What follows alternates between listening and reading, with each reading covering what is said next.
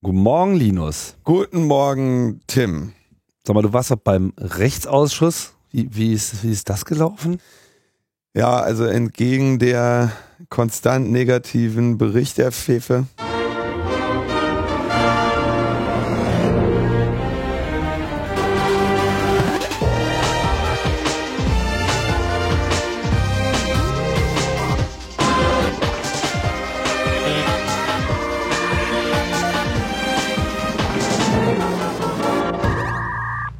Logbuch Netzpolitik Nummer 223 und äh, gegen der allgemeinen Darstellung äh, war das eine, eine, ein sehr erfolgreicher Auftritt von Herrn Neumann. Ja, Äh, unbeliebte Fake News. die Presse ist äh, weltweit äh, in Begeisterungsstürme äh, eingetaucht und, und hat, hat diesen Tag einfach als historisch äh, gelobt. Ja, brauchst, ich, du, brauchst du einen Pressesprecher eigentlich? ich habe das, ich habe Historisches geschafft. Tatsächlich. Also das hätte, hätte ich nicht gedacht, dass ich das schaffe. Wir haben die Einladung doch am Mittwoch, den 31.05. im, im äh, Rechtsausschuss als Sachverständiger zum Staatstrojaner äh, aufzutreten, erreichte mich äh, am Montag, den 29. Wow. beim Mittagessen. Und ähm, ja, ich habe das dann äh, geschafft, noch eine Stellungnahme zu schreiben. Die war am Dienst, Dienstagnacht fertig. Noch ähm, Unterstützung gehabt von Konstanze Kurz und Frank Rieger. Und ähm, Warum ist denn das bitte so kurzfristig? ja, also da, ähm, Da geht es doch nur um die Zukunft der Menschheit und so. da geht es nur um die Zukunft der Menschheit. Ich, also man kriegt ja viele, also es gibt, es gibt einen Grund dafür. Es gibt eine, es gibt eine Reihe an Gründen dafür, die ähm, mit äh, gesundheitlichen Problemen von Mitarbeitern, von Abgeordneten und dann guckt der eine nicht beim anderen auf den Schreibtisch und der eine war krank und huch, so Ist ja gleich Juni. sowas passiert halt mal. Ja. Da haben wir eher den Eindruck, es passiert laufend. Das, äh, ja, das passiert natürlich auch. Also wenn ich, wenn, wenn du den CCC, wenn du als Vertreter des CCC zum Staatstrojaner gehört wirst, dann wirst du nicht von der Regierungskoalition bestellt, ne? Dann wirst du von der äh, Opposition geholt. Und wenn man sich mal anschaut, was die, was die Regierungskoalition gerade noch so an, an Gesetzen durchballert, ne? Dann kann man sich natürlich schon auch vorstellen, dass die Koalition, äh, dass die äh, Opposition gerade ganz schön am Straucheln ist. So, die kriegen, den pflichtet einfach gerade rechts und links um alle Ohren. Hm. Ne, man hat sich ja, man fragt sich ja irgendwie, was die letzten vier Jahre eigentlich oder die letzten drei Jahre passiert ist in der Regierung, dass denen jetzt auf einmal noch dieser ganze Mist einfällt. Und man hat so ein bisschen den Eindruck, ähm, ohne jetzt, also ne, den kann man ja auch von außen schon bekommen, dass sie einfach gerade die, die Opposition ein, gerade einfach mal überrennen, ne? Die waren ja auch gut beschäftigt mit ihren NS-Hours und also ne, den Untersuchungsausschüssen und so weiter. Und irgendwann muss ja dann nochmal kurz regieren. Und wa warum nicht einfach kurz vor Schluss?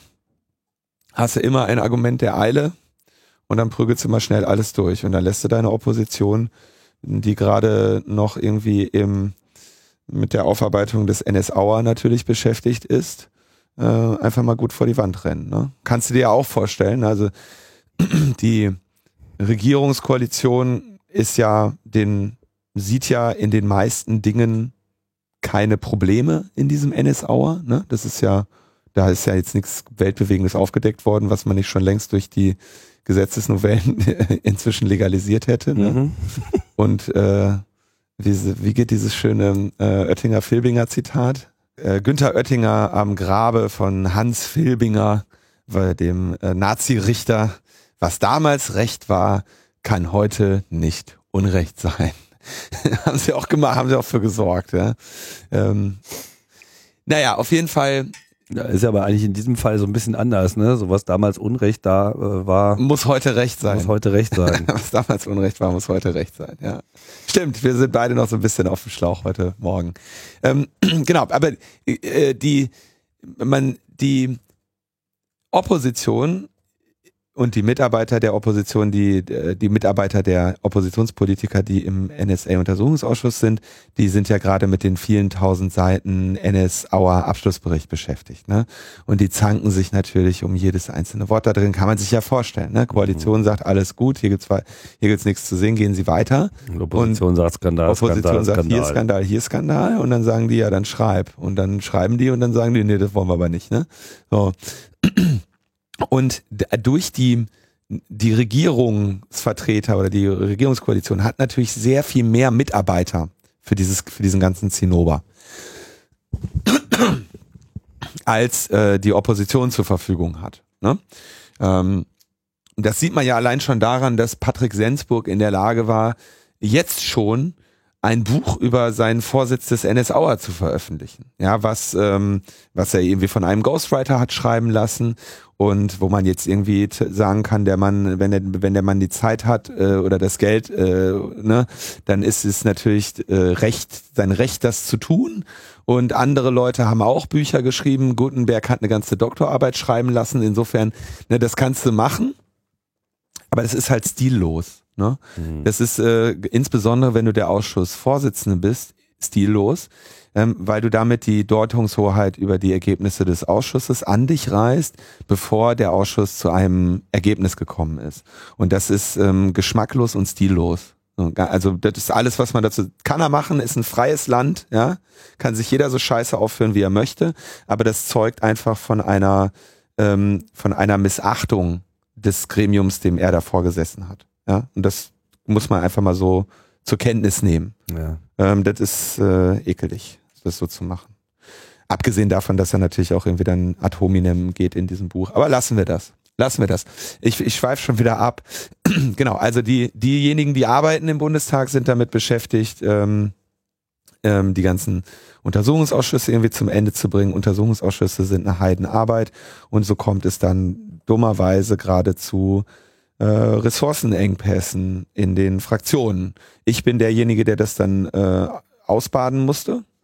Ähm, ärgerlich, aber ähm, ich wollte zumindest die Zusammenhänge dann auch erklären, bevor ich jetzt hier rumrante.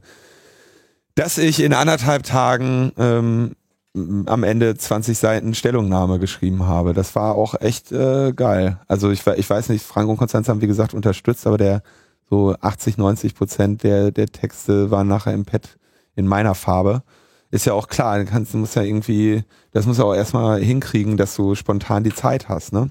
Ja. War, also war Glück, ne? Hätte genauso gut jemand anders, war Glück oder Pech, dass ich die Zeit hatte. Hättest ja auch gerade irgendwo wieder unterwegs sein können. Dann hätte es jemand anders machen müssen, die Stellungnahme wäre kürzer geworden. kürzer geworden ist zum Beispiel die Stellungnahme der Bundesdatenschutzbeauftragten.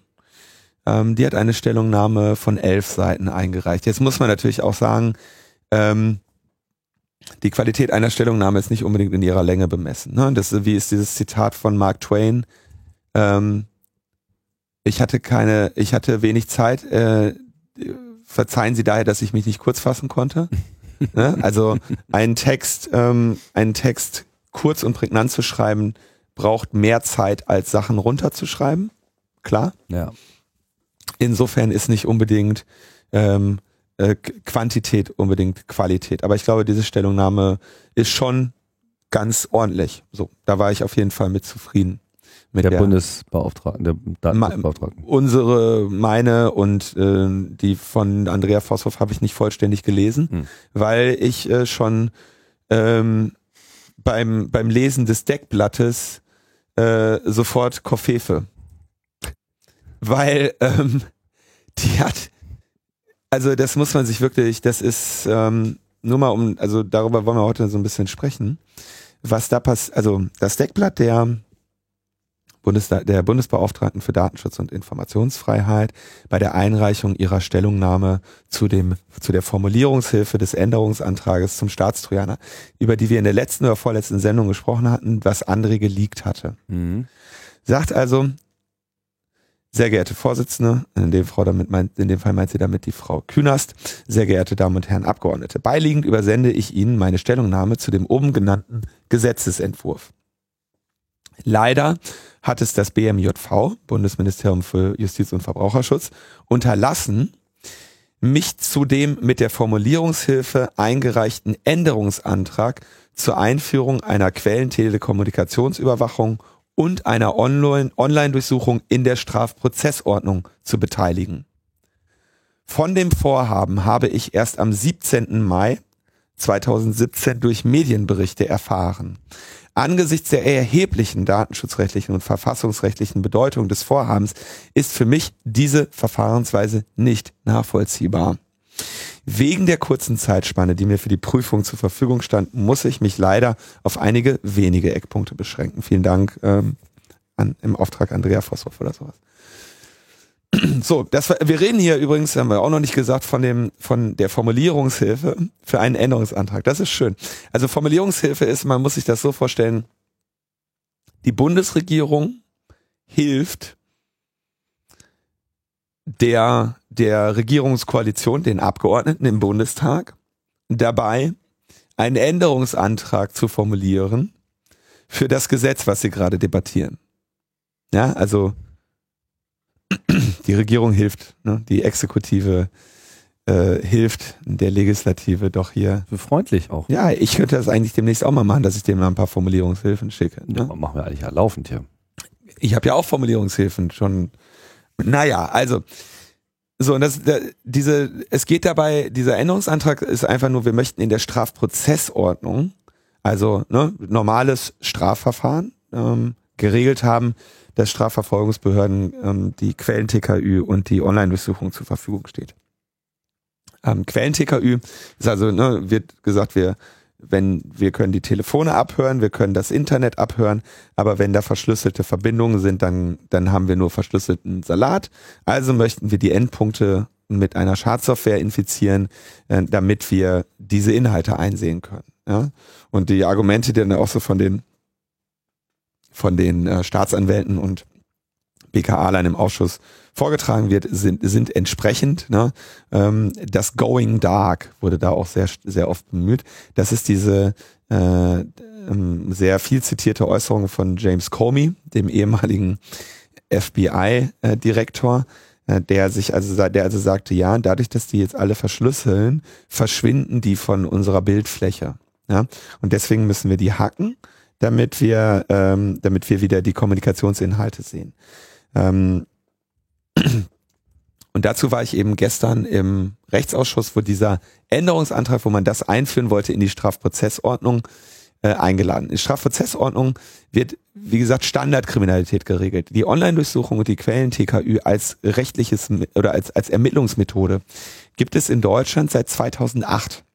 Ähm, da sei an die ja, letzte Folge, glaube ich, erinnert, wo Konstanze Kurz hier zu Gast war. Nee, es war die, also die vorletzte mit ihr als Gast, äh, wo sie nämlich als Sachverständige am Bundesverfassungsgericht in Karlsruhe war, ähm, zu der Beurteilung des BKA-Gesetzes. Das BKA-Gesetz wurde 2008 erlassen. Dann wurde es irgendwie, gab es ja sofort äh, Unmengen an, an Widerspruchsverfahren dagegen. Und ähm, eines davon landete eben in, oder das Entscheidende landete in Karlsruhe und wurde viele viele ähm, Jahre später ähm, dort abgeurteilt. Ähm, ich muss das, ich habe das in meiner Stellungnahme auch nochmal zusammengefasst. Ähm, das war, glaube ich, 2015 oder sowas. Ja. Logbuch Netzpolitik 179 Flensburg für Verfassungssünder. Genau, da hatte Konstanze da nochmal ganz ausführlich drüber gesprochen. Und ähm, genau, seit, seit 2008. Bis dahin galt ja das alte BKA-Gesetz. Ne? Mhm. Wir hatten also 2008, äh, Februar 2008 äh, wurde das ähm, mh, hm, wurde das Urteil gefällt zur Online-Durchsuchung, ja? äh, wo dann die Idee der ähm, des Grundrechts auf Gewährleistung der Vertraulichkeit und Integrität informationstechnischer Systeme geboren wurde, 2008. Ich glaube, damals ähm, Vertreter des Chaos Computer Clubs war Andreas Bog, ähm, mhm. wenn ich mhm. das recht entsinne. Kann gut sein, ja. Dezember 2008, ja, also dann im gleichen Jahr, im äh, vierten Quartal, wurde dann das BKA-Gesetz novelliert und damit wurden Quellen-TKÜ und Online-Durchsuchungen eingeführt. Also jetzt könnte man sagen, seit 2009 haben die das. Ne? Und dann wurde da eben lange drauf rumdebattiert ähm, und Februar 2016 hatte das Bundesverfassungsgericht Nee, Quatsch. April 2016 hatte das Bundesverfassungsgericht dann endlich ein Urteil über dieses 2008 bzw. 2009 erlassene BKA-Novellengesetz. Ähm, 2011 wiederum hatte der Chaos Computer Club dann einen ähm, Staatstrojaner des LKA Bayern ähm, analysiert. Das ist das, was als O-Zapft ist, äh, glaube ich, sehr, ähm, sehr bekannt ist als, äh, als wahrscheinlich größte Reichweite oder einflussreichste und krasseste Aktion des CCC in weiß nicht wie viele Jahren. Um, umfangreichster äh, Source Code Abdruck in konservativen Medien auf jeden Fall. Der, also es war eine sehr sehr umfangreicher und sehr einflussreiche Veröffentlich Veröffentlichung des Chaos Computer Clubs. Eine der vielen, aber das sicherlich eine der der beeindruckendsten. Ähm, da war dann entsprechend, dann wurden, mussten da bestimmte Staatstrojaner eingedampft werden. Da gab es dieses Unternehmen Digitask, äh, die, äh, die sich da echt mit, diese, mit dieser Kindermalware da echt zum Horst gemacht haben und lange, lange, lange Debatten über die ähm, Nicht-Rechtmäßigkeit dieses Vorgehens. Februar 2016 eben äh, Abschluss der Prüfung.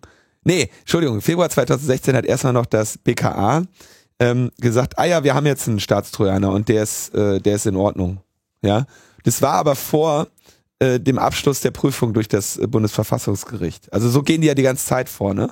Also das BKA äh, äh, hat nicht hat noch hat nicht abgewartet, bis das Urteil gesprochen ist in Karlsruhe, sondern konnte schon vorher bekannt geben, dass sie jetzt etwas haben, was äh, dem dem Gesetz und den Vorgaben und der Verfassung entspricht. Ja, auch sehr interessant, woher sie das mit so großer Sicherheit sagen konnten. Die haben da irgendwie so, ein, so eine Glaskugel. Na, es, also es gibt diesen Prüfkatalog, äh, der geheim ist, aber André hat den, glaube ich, schon mal bei Netzpolitik.org veröffentlicht oder sowas. Wie dem auch sei. Wir reden aber bei diesem gesamten BKA-Gesetz immer noch nur von ähm, Gefahrenabwehr und innere Sicherheit, also Terror. Ne? Mhm. Äh, Online-Durchsuchung und Quellen-TKÜ zur, äh, zur Verfolgung, äh, zur Verhinderung von Angriffen ne, und zum, zum äh, bei schweren Straftaten und Terrorismus. Dieser Staatstrojaner, der in die Hände des CCC gelangt ist, äh, wurde gegen jemanden eingesetzt, der, wenn ich das recht entsinne, äh, des Anabolika-Schmuggels bezichtigt wurde. Wenn ich das, also wie gesagt, ist auch schon wieder Ewigkeiten her jetzt, ne? Aber das war also, ne, da kann man das, auch das ist sicherlich äh, strafbar, ne? aber es gibt eben einen Unterschied der Gefährdung der Allgemeinheit durch einen Anabolika-Schmuggler und durch einen Terroristen. Ne? Wir sehen da irgendwo verläuft da eine, eine Linie des Unterschiedes. Und ähm, das ist eben der Unterschied, ob man jetzt BKA zur Gefahrenabwehr diese Mittel an die Hand gibt oder ähm, der allgemeinen Strafverfolgung, also allen. Ähm, und im, im Fall der Quellen-TKÜ sogar für alles. Ne? Quellen-TKÜ ist also im Prinzip geregelt, bei welchen, bei welcher Kriminalität du äh, ähm, Telefonabhören machen darfst. Das irgendwie gibt es keine nennenswerten Einschränkungen. Bei der Online-Durchsuchung gibt es jetzt in diesem vorliegenden Gesetzesentwurf dann auch, also da beschränken sie sich dann auf die strenge oder auf, auf schwerere Kriminalitätsformen. Auch da ein sehr langer Katalog. Ne? 34 sind das, glaube ich, Straftaten, Straftatbestände, die sie da benennen. benennen. Ähm, die Online-Durchsuchung bedeutet, du machst eine Volltrojanisierung des Gerätes mit, du kannst alle Dateien dir anschauen, du kannst das Mikrofon anmachen, einmal äh, ähm, Fernverwaltung. Fernverwaltung, einmal Metapreter, ne? also der, dieser Standard äh, Standard-Trojaner von, äh, von Metasploit oder sowas. Ne? Einmal, einmal Metapreter, gib ihm und ähm, kannst einmal alles machen. Ne? Ist das ein besonders bekanntes Tool? Ich kenne das gar nicht. Metapreter. Metasploit ist so eine, ja, ähm, ja und Metapreter ist so die Standard-Payload, Command and Control Dingens, die du dann irgendwie, wenn du mal, wenn, wenn du von einem, wenn du Live-Hacking machen musst, dann machst du einen Metapreter, glaube ich. So, da sehe ich das immer. Gibt ja diese Unternehmen, die, die, sich dann herablassen, sowas zu machen. Ich musste es auch mal schon mal machen, um irgendwie, weil dann die Leute gesagt haben, zeig mal Trojaner. Ja, dann musst du halt Trojaner zeigen. Ne? Mhm. Dann nimmst du halt Metapreter. Okay. Oder O-Zapft ist. Da haben wir ja auch eine Command-and-Control-Software für. ähm, okay. Ähm, einmal alles, ne? Und die Online, äh, die Quellen-TKÜ wäre also, ja, wir versuchen, unseren Trojaner-Einsatz darauf zu beschränken, deine, die für uns von Interesse seienden Telekommunikationsinhalte zu bekommen. Ähm, also E-Mails zu erfassen, bevor sie gelesen sind. Ähm, was weiß ich, Signal, Threema, Telegram, was nicht alles da gestern genannt wurde, an verschlüsselten Messengern ähm, quasi die Nachricht an die an die Nachrichten in unverschlüsselter Form zu gelangen, weil wir sie auf dem Transportweg nicht abhören können. Und ähm, das ist also schwer möglich. Ja, und dass das so schwer möglich ist, war auch der Kernpunkt des der Veröffentlichung 2011 des Chaos Computer Clubs, ähm, wo nämlich gesagt wurde, naja, also wenn man jetzt einfach nur mal sagt, da, wir sehen, die Person benutzt, die Zielperson benutzt PGP zum Schreiben ihrer E-Mails, ne? Und jetzt möchten wir eine, ähm, eine, einen Staatstrojaner bauen, der PGP-Mails abgreift. Und zwar eingehende, ja, und ausgehende. Ähm, dann könnte ich jetzt natürlich sagen, okay, ich versuche dem eine kaputte Variante oder eine, eine manipulierte Variante des äh, OpenPGP Binaries zu geben, was einfach jedes Mal den Plaintext nochmal dumpt und mir gibt. Ne? Also jedes Mal, wenn OpenPGP Encrypt oder Decrypt aufgerufen wird, ne, gibt dieses Binary den Plaintext aus und schickt den irgendwie heimlich irgendwo hin. Das wäre jetzt so, dann hättest du quasi eine PGP-Backdoor hm, geschaffen. Ja, also für Leute, die jetzt vielleicht auch äh, schon komplett aussteigen, so in dem Moment, wo jemand E-Mail-Verschlüsselung benutzt und im Prinzip äh, das Verschlüsselte auf dem Weg ja nicht mehr abgefangen werden kann, ist man halt auf der Maschine und klingt sich genau an der Stelle ein, wo dieser Verschlüsselungsvorgang stattfindet und greift einfach das Unverschlüsselte im richtigen Moment ab. So die, Theor so die Theorie, aber auch natürlich richtig schwierig. Und ähm, das wäre jetzt ein Beispiel für einen für einen dieser Anwendungsfälle, wo ich jetzt den äh, im Zweifelsfall mich nachher mich noch ärgern werde, dass ich denen einen Tipp gegeben habe. Ähm, aber wie sie es am Ende gemacht haben, weil, weil sie gesagt haben, oh Mann, ey, wir wissen nicht, welches PGP die benutzen, wir, äh, die außerdem benutzen die vielleicht noch irgendwie ein, äh, ein OTR über, über ähm, über Jabba, äh, vielleicht nutzen sie auch noch irgendwie, was weiß ich, WhatsApp oder so, das gab es damals noch nicht. Ne? Aber es gibt also eine Vielzahl an verschiedenen Möglichkeiten, wie du ja dann verschlüsselt kommunizieren kannst. Und du kannst kaum jede einzelne davon erfassen, deswegen hat dieser, äh, dieser Ozaft ist Trojaner einfach die Funktion gehabt, ähm, Screenshots zu machen. Der hat massenweise äh, Screenshots gemacht. Und Einfach mal gucken, was da tatsächlich auf dem Bildschirm abgeht. Genau. Und das, ah, da, da kann man auch noch hier auf die Folge mit Ulf Burmeier nochmal ver, äh, verweisen. Der, mit dem habe ich ja auch mal hier eine Folge Logbuch Netzpolitik gemacht, der nämlich ähm, erzählte, wie damals dieser, äh, wie damals dem, dem Anwalt der Verdacht kam, dem, dem äh, Straf Verteidiger-Anwalt, der nämlich dann irgendwie die Akte bekam mit diesen ganzen Screenshots und sagte so, ja, hm, also das ist ja, kommt mir irgendwie komisch vor. Ne? Ich nehme mal das Laptop hier und gebe das mal jemandem, der sich damit auskennt. Und das kann doch gar nicht, ne? Wenn ich mir hier Quellen TKÜ anschaue, dann ist doch wohl Screenshots machen, geht doch wahrscheinlich ein bisschen über die Spezifikation, die juristische Spezifikation hinaus. Ne? Und das wurde ja auch dann im weiteren Verlauf festgestellt ähm, dass dieser Staatstrainer, der da äh, eingesetzt wurde, nicht den rechtlichen Vorgaben entsprach. Und das ist auch ganz ehrlich sehr schwer und ich halte es für am Ende nicht möglich, einen Quellen-TKÜ-Trojaner zu bauen, der ausschließlich Quellen-TKÜ macht und nichts anderes. Und der Grund dafür wird sein, das haben die ähm, anderen Sachverständigen in der Anhörung, ich gleite jetzt mal so langsam über, auch selber ja die Gründe dafür haben die selber genannt, dass sie nämlich sagten, ja, äh, die benutzen ja hier ähm, Telegram, Signal, äh, ähm, Threema, WhatsApp, weiß der Geier, was die alles benutzen. Und so ein Quellen-TKÜ-Trojaner müsste jetzt jede einzelne dieser Applikationen äh, kompromittieren. Ne? Und das geht, geht auf so einem auf so einem Smartphone nicht so einfach. Ja, du hast, ähm, ich bin dann interessanterweise gebeten worden, das einmal von Anfang bis Ende zu erklären, wie man so ein äh, wie man einen Trojaner anbringt. Ich habe es in 13 Minuten geschafft. Im Rechtsausschuss. Im Rechtsausschuss. Wow. Auf Bitten von, auf Bitten von ähm, Patrick Sensburg. Ach. Ja. Warum ist denn der da überhaupt? Also ist der auch in dem Rechtsausschuss oder war der ähm, Gast? Oder? Ich bin mir nicht sicher, ich, ähm, ob der äh, festes Mitglied dort ist. Das müsstest du mal kurz googeln. Also ich war diese Legislaturperiode noch nicht im Rechtsausschuss. Ja. Ähm, Mitglied des Rechtsausschusses Ja. und Vorsitzender dessen Unterausschusses Der, ist ja, der, hat ja, Europarecht. der hat ja eine Professur für, ähm, Ja, der ist so. für, für Recht irgendwo. Insofern kann, also, dass er äh, qualifiziert dafür ist, ist, glaube ich, ohne, ohne Zweifel. Ähm, ob der da jetzt das ständige erste Mitglied ist oder nicht, weiß ich nicht. Ne? Sieht mir nach normalem Mitglied aus, ja. Ja. Wenn ich das richtig sehe. Vorsitzende, wie gesagt, Renate Künast. Ähm, ich habe das, ich muss dazu sagen, Und auch noch stellvertretendes Mitglied im Innenausschuss. Also er ist wirklich überall. ich kann mir, also ich kenne die Mitglieder des, die, die normale Besetzung des Innenausschusses nicht und im, ich habe im, im Gespräch gesehen, dass da gestern mehrere ähm, eher so Vertreter saßen, also die nicht ständigen Mitglieder ähm, Das Innenausschuss.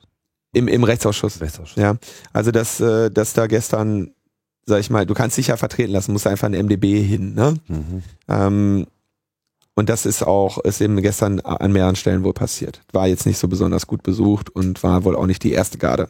Ist Von ja jeder nicht so Partei. wichtig. Ist ja nicht so wichtig. Geht ja nur um die du machst ja nur, geht ja nur um die, um das, um die Vollüberwachung, ja. die und- anlasslose Vollüberwachung. Genau. Mhm. Ähm, so, jetzt noch, waren wir kurz beim Thema Quellen-TKÜ, warum geht das nicht? So, nehmen wir mal so ein normales Telefon, ne?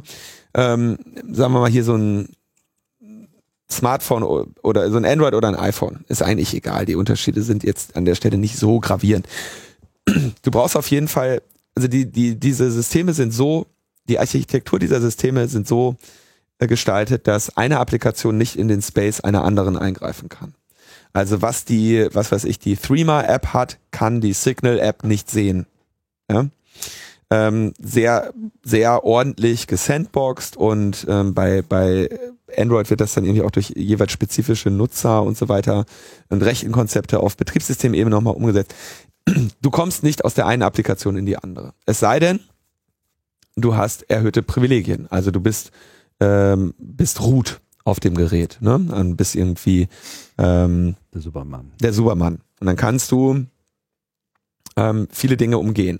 Insbesondere ist ja das Hauptproblem äh, bei diesen Telefonen, was, was der, die Freisoftware-Leute immer haben, dass sie die ja routen müssen. Ne? Also bei, bei Android heißt es routen, das heißt, du, du e- erhebst deine Nutzungsprivilegien ähm, von dem Kontext der Applikation, in dem du ja dann sehr streng gefangen bist und wo du ja auch diese ganzen rechte Sachen hast. Ne? Darf diese Applikation auf das Mikrofon zugreifen oder nicht? Mhm. Ja. Ähm, und da musst du ja einmal rauskommen. Dann bist du, dann bist du quasi root und dann kannst du machen, was du möchtest. Dann kannst du auch in den, kannst du dir jetzt auch die Daten anderer Applikationen anschauen und so weiter. Ne? Dann bist du einmal ähm, mit höheren Privilegien da, kannst dich da, kannst dich da umschauen. Ähm, zu dem Zeitpunkt hast du aber quasi schon eine mindestens zwei Sicherheitsmaßnahmen des, des äh, Telefons umgangen. Nämlich erstens, dass du dich überhaupt irgendwie darauf installiert hast ähm, weil normalerweise haben die ja Code, also Apple zumindest hat äh, schönes Code-Signing und du kannst so eine Applikation eigentlich gar nicht.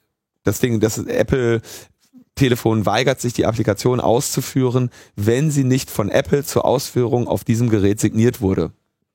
Hm, eigentlich eine Funktion, die sie haben, um Raubkopien zu verhindern, ne? damit du jetzt nicht, wenn ich jetzt äh, dein dein deins äh, iPhone da route und nehme die Skype-App, ja, und kopiere die rüber auf mein iPhone, dann wird mein iPhone die nicht ausführen, weil die, weil die zertifizierte Willensbekundung von Apple fehlt, dass dieses Telefon das ausführen soll. Ein, also so, so einfach haben die das ganze Raubkopieproblem in den Griff bekommen. Hat aber den schönen Nebeneffekt, dass sie damit auch das Trojanisierungsproblem sehr gut in den Griff bekommen haben, weil ähm, ein, ein Staatstrojaner, wenn du keine, keine Jailbreak-Lücke hast, wird ein Staatstrojaner, der nicht von Apple signiert ist, auf keinem Telefon dieser Welt laufen. Hm? Es sei denn, du jailbreakst das Telefon, schaltest dieses, äh, umgehst das Code-Signing und Genau genommen muss er ja nicht von Apple signiert sein, sondern er muss von etwas signiert sein, was von Apple signiert wurde. Sprich, ein Developer, der halt bei Apple anerkannt ist, kriegt ein entsprechendes Zertifikat Ja, und äh, das kann einerseits äh, widerrufen werden, andererseits sollte halt jetzt äh, die Bundesregierung sagen, aber machen wir einfach unser eigenes Developer-Zertifikat hier, irgendwie Trojaner Inc. Äh, so, das wäre halt ein bisschen auffällig und wenn man das mit irgendwelchen shady Cover-Unternehmen macht, nicht, das Problem gibt's natürlich auch, auch äh, dass man jetzt nicht sozusagen immer so genau weiß, wer jetzt hier eigentlich wirklich als Developer auftritt, mhm. ne? Weil das muss ja auch in gewisser Hinsicht durchlässig sein und kann jetzt nicht mit so einer kompletten Background-Checking-Geschichte äh, einhergehen. Ähm, dann wäre es aber dann zumindest ein, mehr oder weniger eindeutig zuzuordnen oder würde zumindest klare Pfade ja. äh, zeigen. Und Apple könnte dann halt ja. das Zertifikat revoken. Genau, und dann wäre das halt sofort auf allen Maschinen dicht. Ne? Genau, der, der Kill-Switch sozusagen. Aber um das, äh, ich entschuldige mich auch wirklich, dass das so ein bisschen konfus ist. Ich bin einfach durch seit gestern. Ähm, Vielleicht kommen wir mal so ein bisschen weg von der Technik und gehen wir mal so ein bisschen konkret noch ganz kurz, also noch ganz kurz, du müsstest jede einzelne dieser Applikationen sehr, sehr spezifisch hacken, um das zu erreichen, was eine Quellen-TKÜ ist. Und was du in der Realität dann machst, ist natürlich einfach so eine Screenshot-Nummer. Ja? Das heißt, du greifst mehr ab, als das rechtliche Konzept der Quellen-TKÜ dir erlaubt. Ja? In der Praxis theoretisch, und das, da war ja gestern nur Theoretiker, klingt das natürlich nach einer Bombenidee. Technisch ist das nicht so einfach realisierbar. Das ist der Kernpunkt ähm, der Argumentation. Aber der, der Argumentation, dass es keine Quellen-TKÜ nicht geben kann. Ähm, du möchtest zum nächsten Thema. ja, nicht zum nächsten Thema, aber das Ganze war ja jetzt im Prinzip nur der Vorlauf von, worüber reden wir jetzt genau, worüber reden wir. Ne? Also was, was ist sozusagen hier at stake? Ähm, um es jetzt vielleicht nochmal klar zu sagen, dass wir nicht alle Leute komplett verwirren. Es gab die Einladung, kurzfristig, aber es gab sie für die Anhörung im Rechtsausschuss, der sich eben jetzt mit dieser Frage, ist das irgendwie eine gute Idee oder nicht, beschäftigt. Und du hast dann innerhalb kürzester Zeit eine Stellungnahme äh, geschrieben mit Unterstützung, bist da aufgelaufen, das war gestern. Das 31. Ja. Ja. 5. Wie lange dauerte der ganze Spaß? Zwei Stunden ziemlich genau. Okay. Und dann marschiert man dahin, sagt guten Tag Hallo. hier, akkreditiert. Genau, schönen guten Tag, Linus Neumann, dann steht da schon so ein Namensschild bereit. Dann unterhältst du dich noch vielleicht kurz mit dem Mitarbeiter des Abgeordneten, der dich da eingeladen hat und dem Abgeordneten selber. Wer hat dich jetzt konkret eingeladen? Ähm, die Linksfraktion. In dem Fall, glaube also der Abgeordnete, der dann da war, war Jan Korte, der war aber auch nur Vertreter, weil die Haupt äh, die Hauptperson, äh, ständige ähm, Abgeordnete dort ähm, nicht da war. Mhm. Wegen irgendwas. Wegen ist nicht. Ne? Also die, die sind alle gerade, so viel kann man glaube ich sagen, enorm beschäftigt. Ne? Das war das, warum ich das eingangs so, so lange ausgeholt habe. So ein Jan Korte, der wird natürlich jetzt gerade gescheucht von rechts nach links. So ist ja klar. Und die, die Koalition holt jetzt eben gerade einen Gesetzesentwurf nach dem anderen raus. Ne? Wir reden ja hier über Netzwerkdurchsetzungsgesetz, wir reden irgendwie über dieses ähm, über diesen Staatstrojaner-Kram. Die werfen dann noch irgendwie, gerade mit den Zeitungsverlegern hat Heiko Maas sich ja auch noch angelegt. Dann geht es um irgendwelche Familiennachzugsregelungen in, in anderen Ausschüssen. Ne? Den, den fliegt jetzt gerade richtig mal so, die haben jetzt gerade richtig was zu tun. Und dann agiert ja offenbar die Regierungskoalition auch auf diese, unf auf diese unfaire Weise, ne? dass sowas mal schnell aus dem Hut gehoben wird. Ne? Ich meine, ein, ein vollumfänglicher vollumfängliche Einführung von Staatstrojanern in die Strafprozessordnung. Ja, das holen die raus im Änderungsantrag irgendwie vier Monate, drei Monate vor der Wahl, vor Ende der Legislatur ähm, und, und werfen das mal eben noch schnell in den Rechtsausschuss. Ja, ähm, und, und während sie an ganz anderen Stellen die, die, die, die Opposition auch scheuchen und wissen, dass der größere Teil der Leute, die sich mit Überwachung und so auseinandersetzen, der Experten, selbstverständlich gerade damit beschäftigt sind, äh, den NSAer Abschlussbericht zu schreiben. Ne? Also das ist schon wirklich, ähm, du kannst natürlich mit solchen, mit solchen Tricks regieren, aber das macht halt keinen guten Eindruck. Ne? Ja. Und wenn du der, wenn du der, wenn du die Datenschutzbeauftragte zu dem Thema nicht zu Rate ziehst, das kannst du offenbar auch machen. Aber dann ist halt scheiße. Aber das ist halt scheiße. Und dann weiß, dann weiß natürlich auch jeder, dass da was im Busch ist und dass du gerade die demokratischen Prozesse, die in diesem Land irgendwie ähm, ja Tradition sind und zelebriert werden, dass du die gerade möglichst minimieren möchtest. Weil du offenbar etwas einmogeln möchtest, was du nicht der breiten öffentlichen Debatte stellen möchtest, sondern alle Wege versuchst, diese breite Debatte nicht zu haben. Und das irgendwie dunkel mal eben schnell durchzuschieben, was ja geht. Jedes Mal, also die können da machen, was sie wollen. Ne? Ähm, dass wir das überhaupt öffentlich debattieren, hat damit zu tun, dass wir von den Medien eine Kapazität haben, diesen Prozessen zu folgen. Ne, dass wir, und das passiert hauptsächlich deshalb, weil die Journalisten, äh, was weiß ich, einen Kontakt zu den Abgeordneten pflegen, weil die Abgeordnete natürlich ähm, entsprechende Aufmerksamkeiten generieren wollen für, für ihre Themen, für ihr Handeln. Und wenn du die einfach mal kurz dedost, dann fällt halt das eine oder andere mal eben hinten runter. Hm. Und das kannst du natürlich auch taktisch machen. Das ist hier jetzt geschehen. ja, Gut, kommst du rein, sagst du also, Hallo, dann eröffnet äh, Frau, Frau, die Vorsitzende, Frau Renate Kühners, die Sitzung und sagt so, ähm, keine Audioaufzeichnungen, wir veröffentlichen nachher ein Protokoll, gab auch keinen Livestream oder sowas. Ne? Da saßen dann irgendwie ein paar, Abgeordnete, äh, paar, paar Sachverständige, ein paar Abgeordnete und dann konntest du halt vortragen. Die, Ab die ähm, Sachverständigen waren, ähm, das muss ich mal ganz kurz mir raussuchen, also es, auf jeden Fall war dort der der Ulf Burmeier, äh, der ja sicherlich, also ist ja auch bekannt hier, der bei uns auch schon in der Sendung war, ähm, der die Gesellschaft für Freiheitsrechte gegründet hat und, ähm, und als Strafrichter tätig ist und ähm, der auch, ähm, glaube ich, auch am Bundesverfassungsgericht war als, äh, als mhm. Sachverständiger zum BKA-Gesetz, äh, zusammen mit Konstanze damals. Und da ja auch mal, glaube ich, ein als Referendar oder so gearbeitet hat. Ah ja, stimmt, lang, der ne? hat da auch, der hat da auch schon irgendwie einschlägige, seiner, konkrete Erfahrungen genau, gesammelt. Ja. So, jetzt hat er, jetzt schaue ich mal ganz kurz, dann war dort, ähm, da hat sich nämlich dazu noch schnell was geändert. Ähm,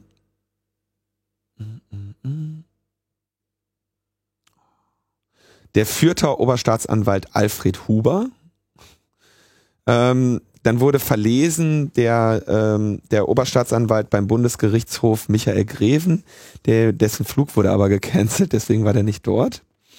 Äh, das wurde verlesen vom Oberstaatsanwalt beim Bundesgerichtshof Matthias Kraus. Und dann war da noch der Osnabrücker Strafrechtler Arndt Sinn und jemand vom BKA. Peter Hensler, Vizepräsident äh, des Bundeskriminalamts und dann Ulf Burmeier und ich. Das müssten jetzt insgesamt sieben Personen gewesen sein. Ulf Burmeier hat dann so über die Schwere des Eingriffs gesprochen, ne, was ich jetzt, also ne, das, du kannst, also man muss sich ja mal vorstellen, was das für eine für einen Albtraum eigentlich ist, eine Trojaner-Infektion.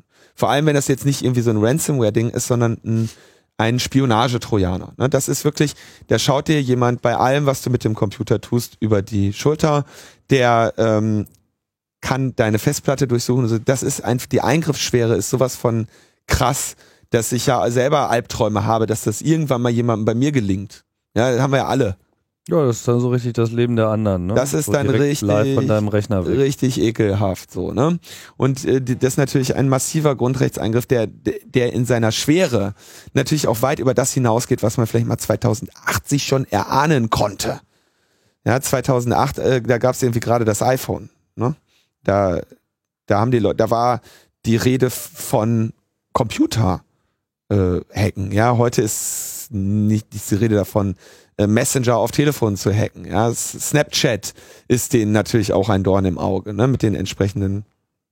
Ja, und was nicht sonst noch alles so auf Smartphones äh, rumliegt, ne? Also auch die ganze Sensorik, die heute dazukommt, Gesundheitsdaten etc. Also das ist äh, da ist richtig Problem, ne? Disco ne? und das hat der Ulf da äh, entsprechend dargestellt. Und dann hattest du eben diese, ne, diese Oberstaatsanwälte und den ähm, und den ähm, BKA-Vertreter. Ähm, und das ist natürlich dann ganz interessant, weil die erzählen dir ja dann, und das fand ich das war göttlich, die haben dann hauptsächlich dieses Going Dark angeführt und sagten, ja, also dass das der 100a ist das, glaube ich, der Telekommunikationsparagraph, läuft ins Leere, weil es nichts mehr gibt, was wir damit erfassen können. Das war so deren These. Und sie sagen, und wir wissen ja, dass das die, dass das die Beschuldigten oder die Leute, gegen die wir ermitteln, gezielt machen. Und das haben zwei Leute angeführt, der, der Alfred Huber und der Herr äh, Matthias Kraus, haben angeführt, dass sie quasi bei der TKÜ merken, dass die Menschen sagen, Darüber lieber, was weiß ich, Dollar verschlüsselter Messenger. Darüber reden wir nicht am Telefon. Und das also haben, ein Skandal, ja, dass die Kriminellen äh, jetzt einfach die Kooperation mit den Ermittlungsbehörden ich fand, das, ich, fand ja? das, ich fand das sehr lustig und da habe ich auch darauf hingewiesen. Going Dark heißt, ist, damit sagt Comey, die Kriminellen verschwinden von der Bildfläche. Wir wissen nicht mehr, wo sie sind. Wir haben keine Daten mehr von ihnen. Ja, hier sagt aber, hier geben die freimütig zu, wir wissen, wer die Kriminellen sind. Wir haben ja sogar schon so viel Wissen über die, dass wir eine TKÜ gekriegt haben. Ja, wir konnten ja schon einen Richter davon überzeugen. Da fragst du dich, woher habt ihr denn diesen Anfangsverdacht? Ne? Und noch mehr. Wir wissen sogar so viel über deren Infrastruktur, dass wir quasi sogar ihre Computer ausfindig äh, und gezielt über das Netz ansprechen können. Ich meine, das ist ja mal wirklich eine, eine, eine, eine also weiß ich nicht, ob ich über dich so viel weiß, dass ich das sozusagen Ne? Also jetzt, die, äh, die wissen wirklich was. könnte. Ne? Und dann kommt natürlich noch der, der Punkt, und leider konnte ich diesen Punkt im Ausschuss nicht mehr bringen, worüber ich wirklich sehr, ähm, auch sehr enttäuscht bin, weil der Jan Korte musste früher weg. Wieso konntest du dann nicht? Du gehst, äh, es ist so, in diesem, in diesen Ausschüssen, genau, jetzt saßen wir da, dann hat jeder erstmal seine Eingangsstellungnahme verlesen, das war bei den, äh, bei den Oberstaatsanwälten und äh, dem, dem äh, Strafrechtler Arndt Sinn, das war immer das Gleiche, ne? War, also war immer, ja, braucht man super, äh, hier gibt's im Detail vielleicht die eine oder andere Verbesserung, da können Sie in meiner Stellungnahme lesen, aber macht das, macht das, macht das, macht das, macht das. Ulf und ich, seid ihr wahnsinnig, lasst es sein. Ähm, dann geht das los, da hat also jeder so fünf Minuten für ein Eingangsstatement. Ähm, und der Herr Kraus hatte dann auch noch das von dem Herrn Greven vorgelesen. So, dann kommt ähm, die Fragerunde. Und zwar dürfen dann ähm, jede Partei, wenn ich das richtig sehe, oder jede Fraktion, jede Partei, darf dann eine, darf dann zwei Fragen stellen. Entweder zwei Fragen an eine Person oder eine Frage an zwei Personen. So sind die Gepflogenheiten. Und üblicherweise stellst du dann ähm, natürlich die Fragen den Sachverständigen, die du selber bestellt hast. Ja, das ist auch jetzt kein äh, großes Geheimnis, das ist gängige Praxis, dass sich dann derjenige oder diejenigen, die dich bestellt haben, sagen, ey, welche Fragen stellen wir dir denn am besten? Welche Punkte möchtest du denn nochmal ausführen? So, ne, ist ja klar, die, ne, wäre ja blöd, wenn Genau, du noch genau. irgendwie was hast, so, wozu du viel sagen kannst. Und ich habe gesagt, naja, ich möchte einmal gerne was zur inneren Sicherheit sagen. Ähm, dann möchte ich was dazu sagen, dass eine Quellen-TKÜ nicht funktionieren kann. Und dann wäre es mir sehr, wäre mir sehr daran gelegen, dieses Going Dark mal äh, hier auseinanderzunehmen. Ne? und was konntest du davon nicht bringen? Naja, da mir in der ersten Fragerunde zwei Fragen gestellt werden konnten von Jan Korte, habe ich also diese ersten beiden Fragen bekommen. Mhm. Und in der zweiten Runde war der gute Mann nicht mehr vor Ort. Der musste woanders hin. Und dann fragt dich keiner, dann darfst du auch nicht antworten. Dann sozusagen. fragt dich keiner, darfst du auch nicht antworten. So. Interessanterweise hat mich dann aber, hat mich dann aber in der ersten Fragerunde hier der Patrick Sensburg gefragt, was äh, interessant ist. Also ich habe auch kurz überlegt, ob der, ob der gerade, also was der sich da gerade bei erlaubt. trollt? Ja, ob der mich trollen will oder ob der mir eine Falle stellen will. Ähm, denn was der, ähm, was der, also er hat dann so festgestellt, er begann so mit den Worten, ja, ich, ich stelle erstmal fest, hier sind fünf Leute, unsere, fünf unserer Sachverständigen dafür und zwei dagegen. Und dann gab's natürlich direkt Gepolter, weil äh, das ist ja eine unzulässige, also ne, so eine numerische Abwägung ist ja Quatsch, weil die SPD und CDU können immer mehr Sachverständige bestellen, ja. Ähm, und die, die, die Opposition hat Mhm. eben jetzt durchgekriegt, dass eben ähm, die, die Linken mich dahin geschickt haben und die Grünen den, den Ulf Burmeier. So, und wenn die, und die anderen können ja bestellen, wie sie wollen. Sie sind ja nun mal in der Mehrheit. Wenn die sagen, wir wollen fünf Leute da hinsetzen, dann können, entsprechend war dann kurz, kurz, Also auch die Anzahl der Sachverständigen richtet sich nach dem Ausschussproport? nicht unbedingt, nicht nach dem Ausschlussproports. Glaube ich nicht unbedingt. Weiß ich nicht genau. Ich, mir fällt nur immer auf, dass da, also die, die, die, können dann irgendwie, du kannst, glaube ich, so viele bestellen, wie du willst. Aber dadurch, dass der, dass der im Ausschuss ja eine Mehrheit der Regierungskoalition ist, können die halt auch sagen, nee, den wollen wir nicht oder sowas. Aber da, da müsste man gucken, wie das, wie das rechtlich genau ist. Aber es ist ganz klar, dass äh, nur einer von Grünen da war, nur einer von Linken und dann noch fünf beziehungsweise sechs weitere geladen waren. Mhm. Und du dich natürlich fragst, das war jetzt nicht jeder, jeder von einer Partei. Also da weiß ich nicht genau, wie das ist. Kenne ich nicht, die, die Regelung da. wir, wir freuen uns auf den, auf den Hinweis in den Kommentaren, ähm, wie das genau zustande kommt. Ähm, aber so oder so eine zahlenmäßige Abwägung ist ja, ich meine, das ist ja jetzt nicht hier, wir machen, wir laden uns mal ein paar Leute ein und dann machen wir Schnick, Schnack, Schnuck und gucken so fünf fünf fünf zu zwei angenommen oder so. Ne? So, so fing er an, also gab es eine kurze Unruhe und dann sagt er so, aber deswegen möchte er jetzt mal hier den vehementesten Gegner hören und vor allem jemanden, der als einziger technisch Ahnung davon hat, äh, und zwar den Linus Neumann. Und dann hat er mich gefragt, ob ich denn mal erklären könnte, wie so eine TKÜ von vorne bis hinten abläuft. Und dann dachte ich erst so, okay, ich meine, war eine Frage, auf die ich nicht vorbereitet war, aber ähm, ist natürlich auch eine, die ich problemlos beantworten kann.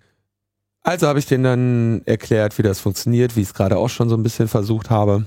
Und ähm, dann habe ich noch erklärt, wie das Kernproblem dieses ganzen Vorgehens ist ja nun mal, dass sie Schwachstellen brauchen, um die Geräte zu infizieren. Da, ne? Die können lange darüber reden, wie rechtlich zulässig ihre Staatstrojaner-Software ist oder nicht. Wir werden das dann prüfen. Ähm, aber äh, sie müssen einen Weg finden, das, diese auf dem Gerät anzubringen. Und das, diese Schadsoftware anzubringen, ohne dass der Beschuldigte davon Kenntnis hat. Ne? Also vor, vor vielen Jahren war das dann mal üblich, dass man ähm, so einen Windows-Rechner über Direct Memory Access, über Firewire ähm, aufgemacht hat, also entsperrt hat und dann die Installation durchgeführt hat.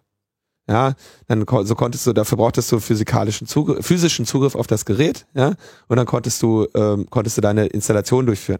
Und dann hast du mal jemandem äh, gesagt, oh, wir müssen aber jetzt mal ganz kurz ihren Computer auf Bomben testen oder sowas. Ne? Das kannst du natürlich heute, macht das niemand mehr. Du brauchst also lokalen Zugriff, ne? Eine, eine lokale Zugriffsschwachstelle ist in dem Fall uninteressant.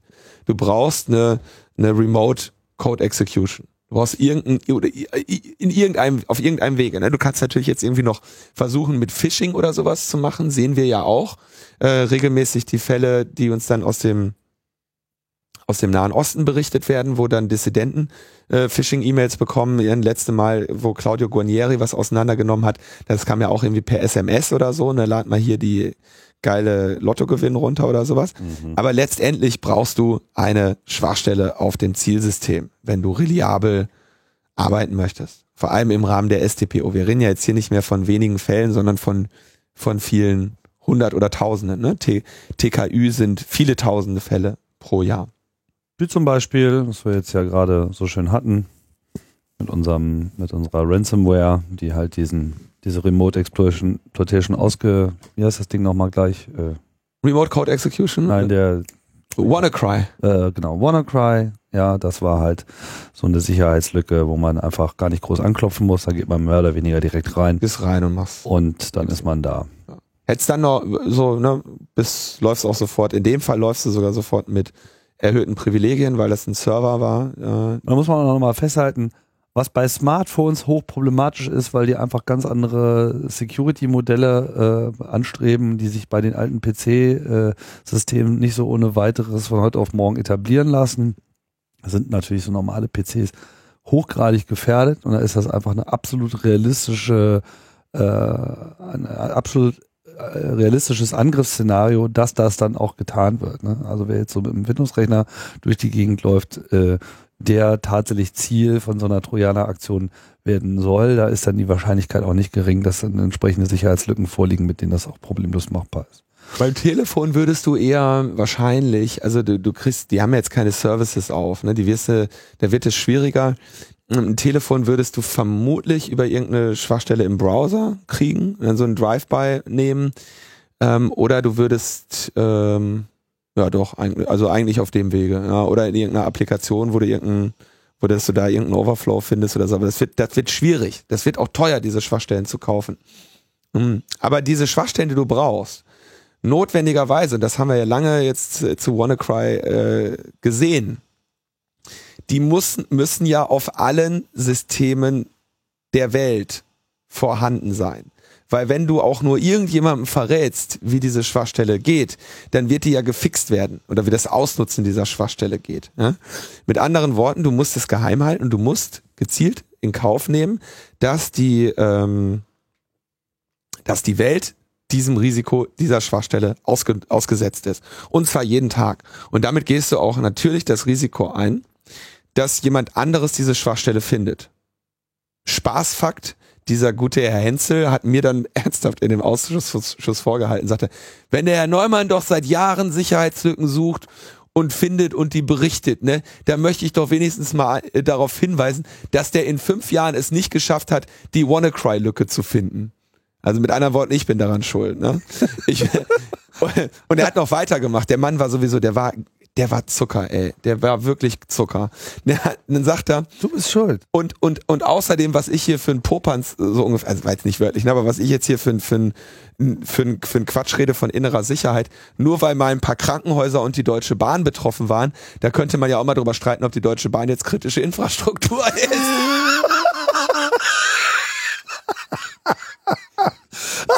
Kein Scheiß. Oh ich bin, ich bin hinten übergefallen. Nein. Also und da, deswegen war ich, Was? also ich, ich hätte sehr, sehr gerne mal oh, zu Protokoll gegeben, ähm, dass du mal fragst, so was, also ob man von ah. diesem Menschen sich Rat geben lassen möchte, ja, der er, der offenbar einen Angriff auf ein Krankenhaus und und und auf auf auf auf, den, auf die öffentliche Verkehrsinfrastruktur.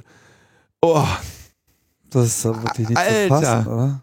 Ich habe also ich mir ich bin ich saß da. Ne? Was ist denn dann für die überhaupt noch kritische Infrastruktur? Gar nichts. CDU-Parteizentrale. Den ist was? doch nichts heilig. Geil war, geil war auch, wenn wir jetzt mal hier so schon bei Money Quotes sind, ne? Dieser Herr Huber, der war, also der am geilsten waren wirklich Huber und, äh, und Hensel, ne? Der Herr Huber, von ihm stammte dieser Ausspruch, dieser 100a läuft ins Leere, ne? Wir haben den nicht mehr. Wir dürfen das aber wir können es technisch nicht mehr erreichen und deswegen brauchen wir jetzt eine Quellen-TKÜ. Ne? dann guckst du dir an, TKÜ-Statistiken habe ich auch in meiner Stellung, Stellungnahme ähm, zitiert. Das waren 21.900 Anordnungen zur Überwachung von Mobilfunkkommunikation, 3.332 Anordnungen zur Überwachung von Festnetztelekommunikation, 7.432 Anordnungen zur Überwachung von Internetkommunikation. 2015. Ja. Und dann sagt er, ja, das, das Verfahren, das läuft ins Leere, wir, wir kriegen das, oder wir dürfen das nicht, ne? Äh, äh, wir, wir dürfen das, aber wir kriegen die Daten nicht, weil die jetzt alle going dark machen, ne? Er sagte. Und dann wird er gefragt, naja, heißt das denn, dass sie dann jetzt die Quellen-TKÜ auch massenhaft einsetzen wollen, beziehungsweise wurde er gar nicht gefragt. Das hatte der Ulf Burmeier schon gesagt. Ne? Mhm. Ne? Der sagte so, Quellen-TKÜ ist hier Standardrepertoire. Ne? Das ist nichts, was sie irgendwie mit, mit großer Vorhaltung machen. Das wird irgendwie richtig massiv eingesetzt. So, ne? Und dann, dann setzt sich der Huber hin und sagt, Nein, also das kann ich Ihnen, das werden wir ganz selten nur machen. Das werden wir nur ganz selten zum Einsatz bringen. Das kann ich mir nicht vorstellen, dass wir da auf die Zahlen kommen. Und dann sagt er irgendwie, ja, wir haben nur 20 Prozent Aufklärungsquote bei Wohnungseinbrüchen. Ne? Und also die Zahlenspiele, die dieser Mann da vorgetragen hat, da hat jeder Fünftklässler gemerkt, dass der da, dass der halt mal Hü mal Hot sagt. Ne? Einerseits die so das große Ding an die Wand malt, das große Risiko, going dark. Der hat sich sogar, also muss man auch sagen, ich ich habe ja vielleicht ein bisschen mehr Respekt vor dieser Tätigkeit des Sachverständigen. Auch wenn man mir allgemein ein relativ respektloses Vorgehen ähm, nachsagt, bin ich ja, achte ich ja äußerst genau darauf, dass das, was ich da sage, den Tatsachen entspricht. Da, da in so einer Situation macht jeder mal einen Flüchtigkeitsfehler, ne? Aber dass ich mich hinstelle und zu der Vorsitzenden des Rechtsausschusses sage, wenn Sie uns dieses Mittel nicht geben, dann tragen Sie die politische Verantwortung an den nicht aufgeklärten Fällen. So weit wäre ich nicht gegangen. Das hat nur der gute Herr Huber an, an dieser Stelle gemacht. Der hat wirklich, der, der, der Ausschussvorsitzenden Renate Künast mit der persönlichen Verantwortung für die Nichtaufklärung von Straftaten gedroht, wenn sie ihm dieses Ermittlungsmittel nicht gibt. So, ja.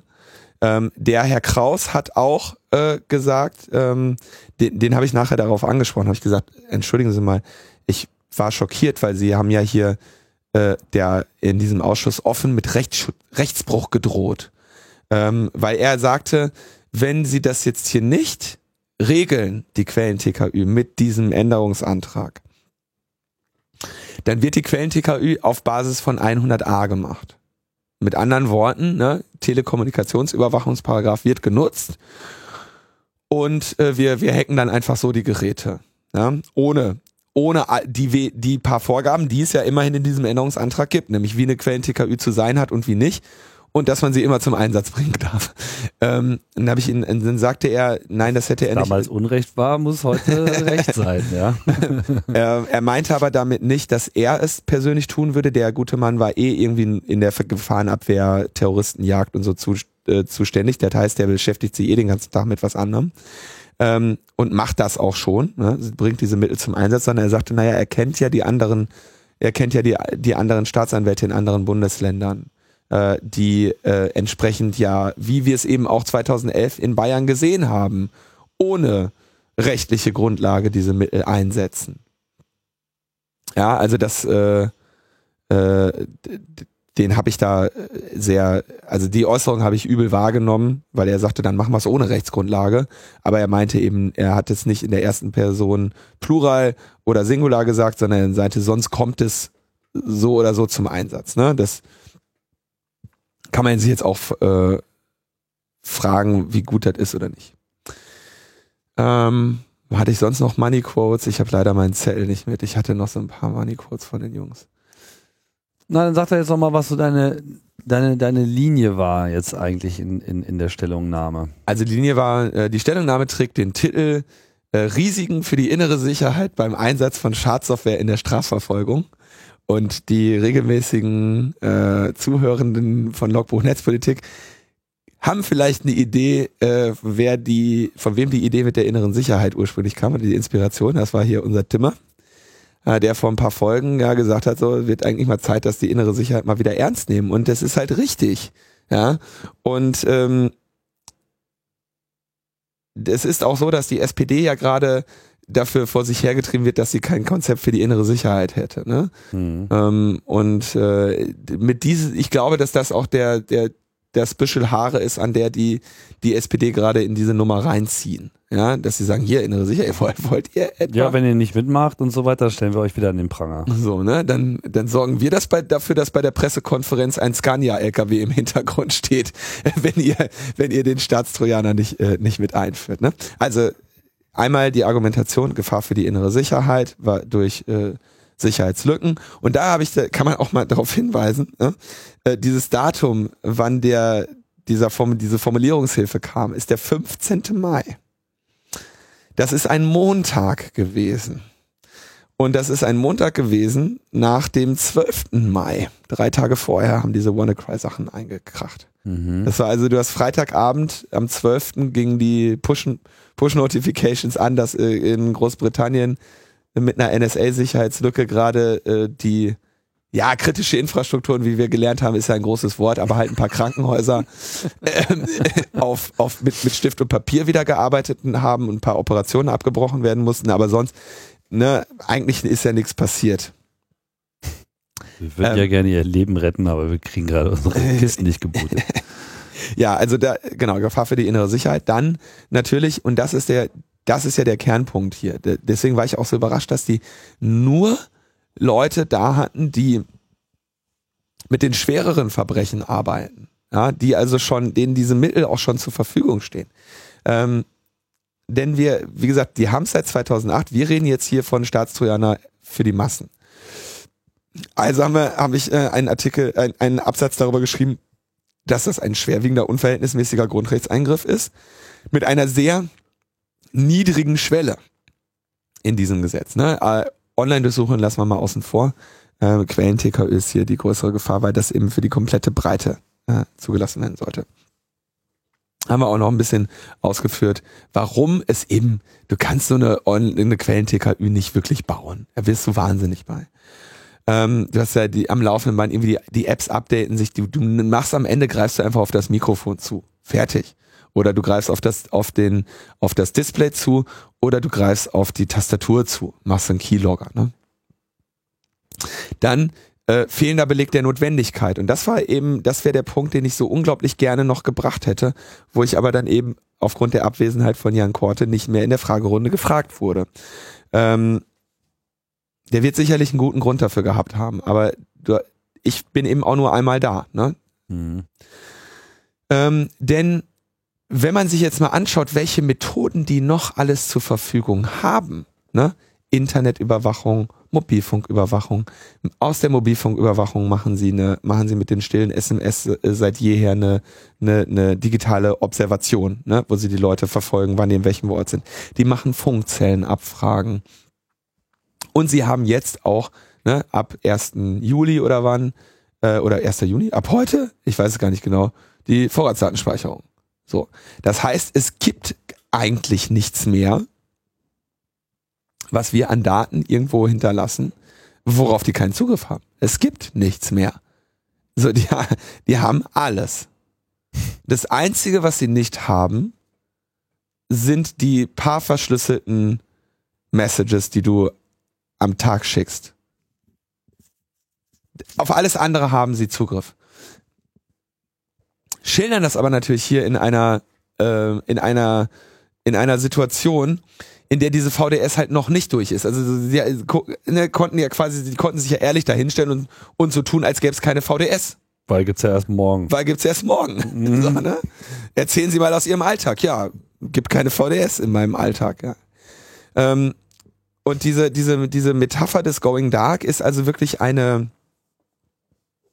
eine böswillige Lüge. Und ich hätte sehr gerne mal die darauf hingewiesen, dass zu keinem Zeitpunkt Strafverfolgern mehr Daten bequemer zur Verfügung standen. Wenn ich wirklich einen auf Going Dark machen würde, dann würde ich einfach mein Telefon ausschalten und keine Computer benutzen. Ja? Und dann wären wir irgendwie zurück in den 80ern oder sowas, ne? Also Festnetztelefon jetzt mal außen vor gelassen. Ne? Mhm. Das wäre Going Dark. Und das ist diese Metapher, die sie da haben aber äh, oder die Comi da gebracht hat. Die, die Tatsache ist doch, dass sie eine Vorratsdatenspeicherung haben über allen Scheiß, dass sie bei den E-Mail-Providern reinreiten können, dass sie überall mit ihren Anordnungen reingehen können, außer irgendwie besonders krasse Dienste im Ausland. Ja? Ist ein Punkt, muss man sich mal Gedanken drüber machen. Aber, aber dafür mal eben zu sagen, jetzt, jetzt wollen wir bei jeder Art von, von Strafverfolgung ähm, jede Art von informationstechnischem Gerät hacken können. Ne? Da kommt ja dann demnächst noch, ähm, da kommt ja dann demnächst noch äh, hier äh, IoT-Zinnober dazu. Ne? Wer sagt denn, dass sie nicht, wenn die mein Telefon hacken, wer sagt denn nicht, dass sie hier meine, meine Uhr hacken? Hm. Ne? Mit, äh, mit Pulsmessgerät und was nicht alles dran. Ne? Ist ja auch ein Kommunikationsgerät. Also ich habe schon einen Exploit für die Apple Watch. Ach, was weiß ich. Jetzt hast du ja verraten, dass ich eine Apple Watch habe, Alter. Peinlich. Das, das schneiden wir raus. Das schneiden wir raus. Ich kann das erklären. Arsch. So, ne? Also sie haben Unmengen an Daten und müssen jetzt einfach mal, also der Beleg der Notwendigkeit ist nicht da, ja. Und das beste Argument für die Notwendigkeit, was diese Experten da unisono vorgetragen haben, ist, dass sie bei einer TKÜ hören, dass die Leute bestimmte Dinge verschlüsselt behandeln wollen. Und habe ich ihnen gesagt, also ne, das, Entschuldigung, das kann doch nicht sein. So, ne, dann, dann habt ihr doch schon längst einen Anfangsverdacht. Dann können wir doch, reden wir doch nicht von Going Dark. So, wovon wollen wir denn dann? So, dann, aber dann sagte mir der Herr äh, Kraus nachher, wirklich, der war auch ein äh, netter Typ ähm, im, im Gespräch danach.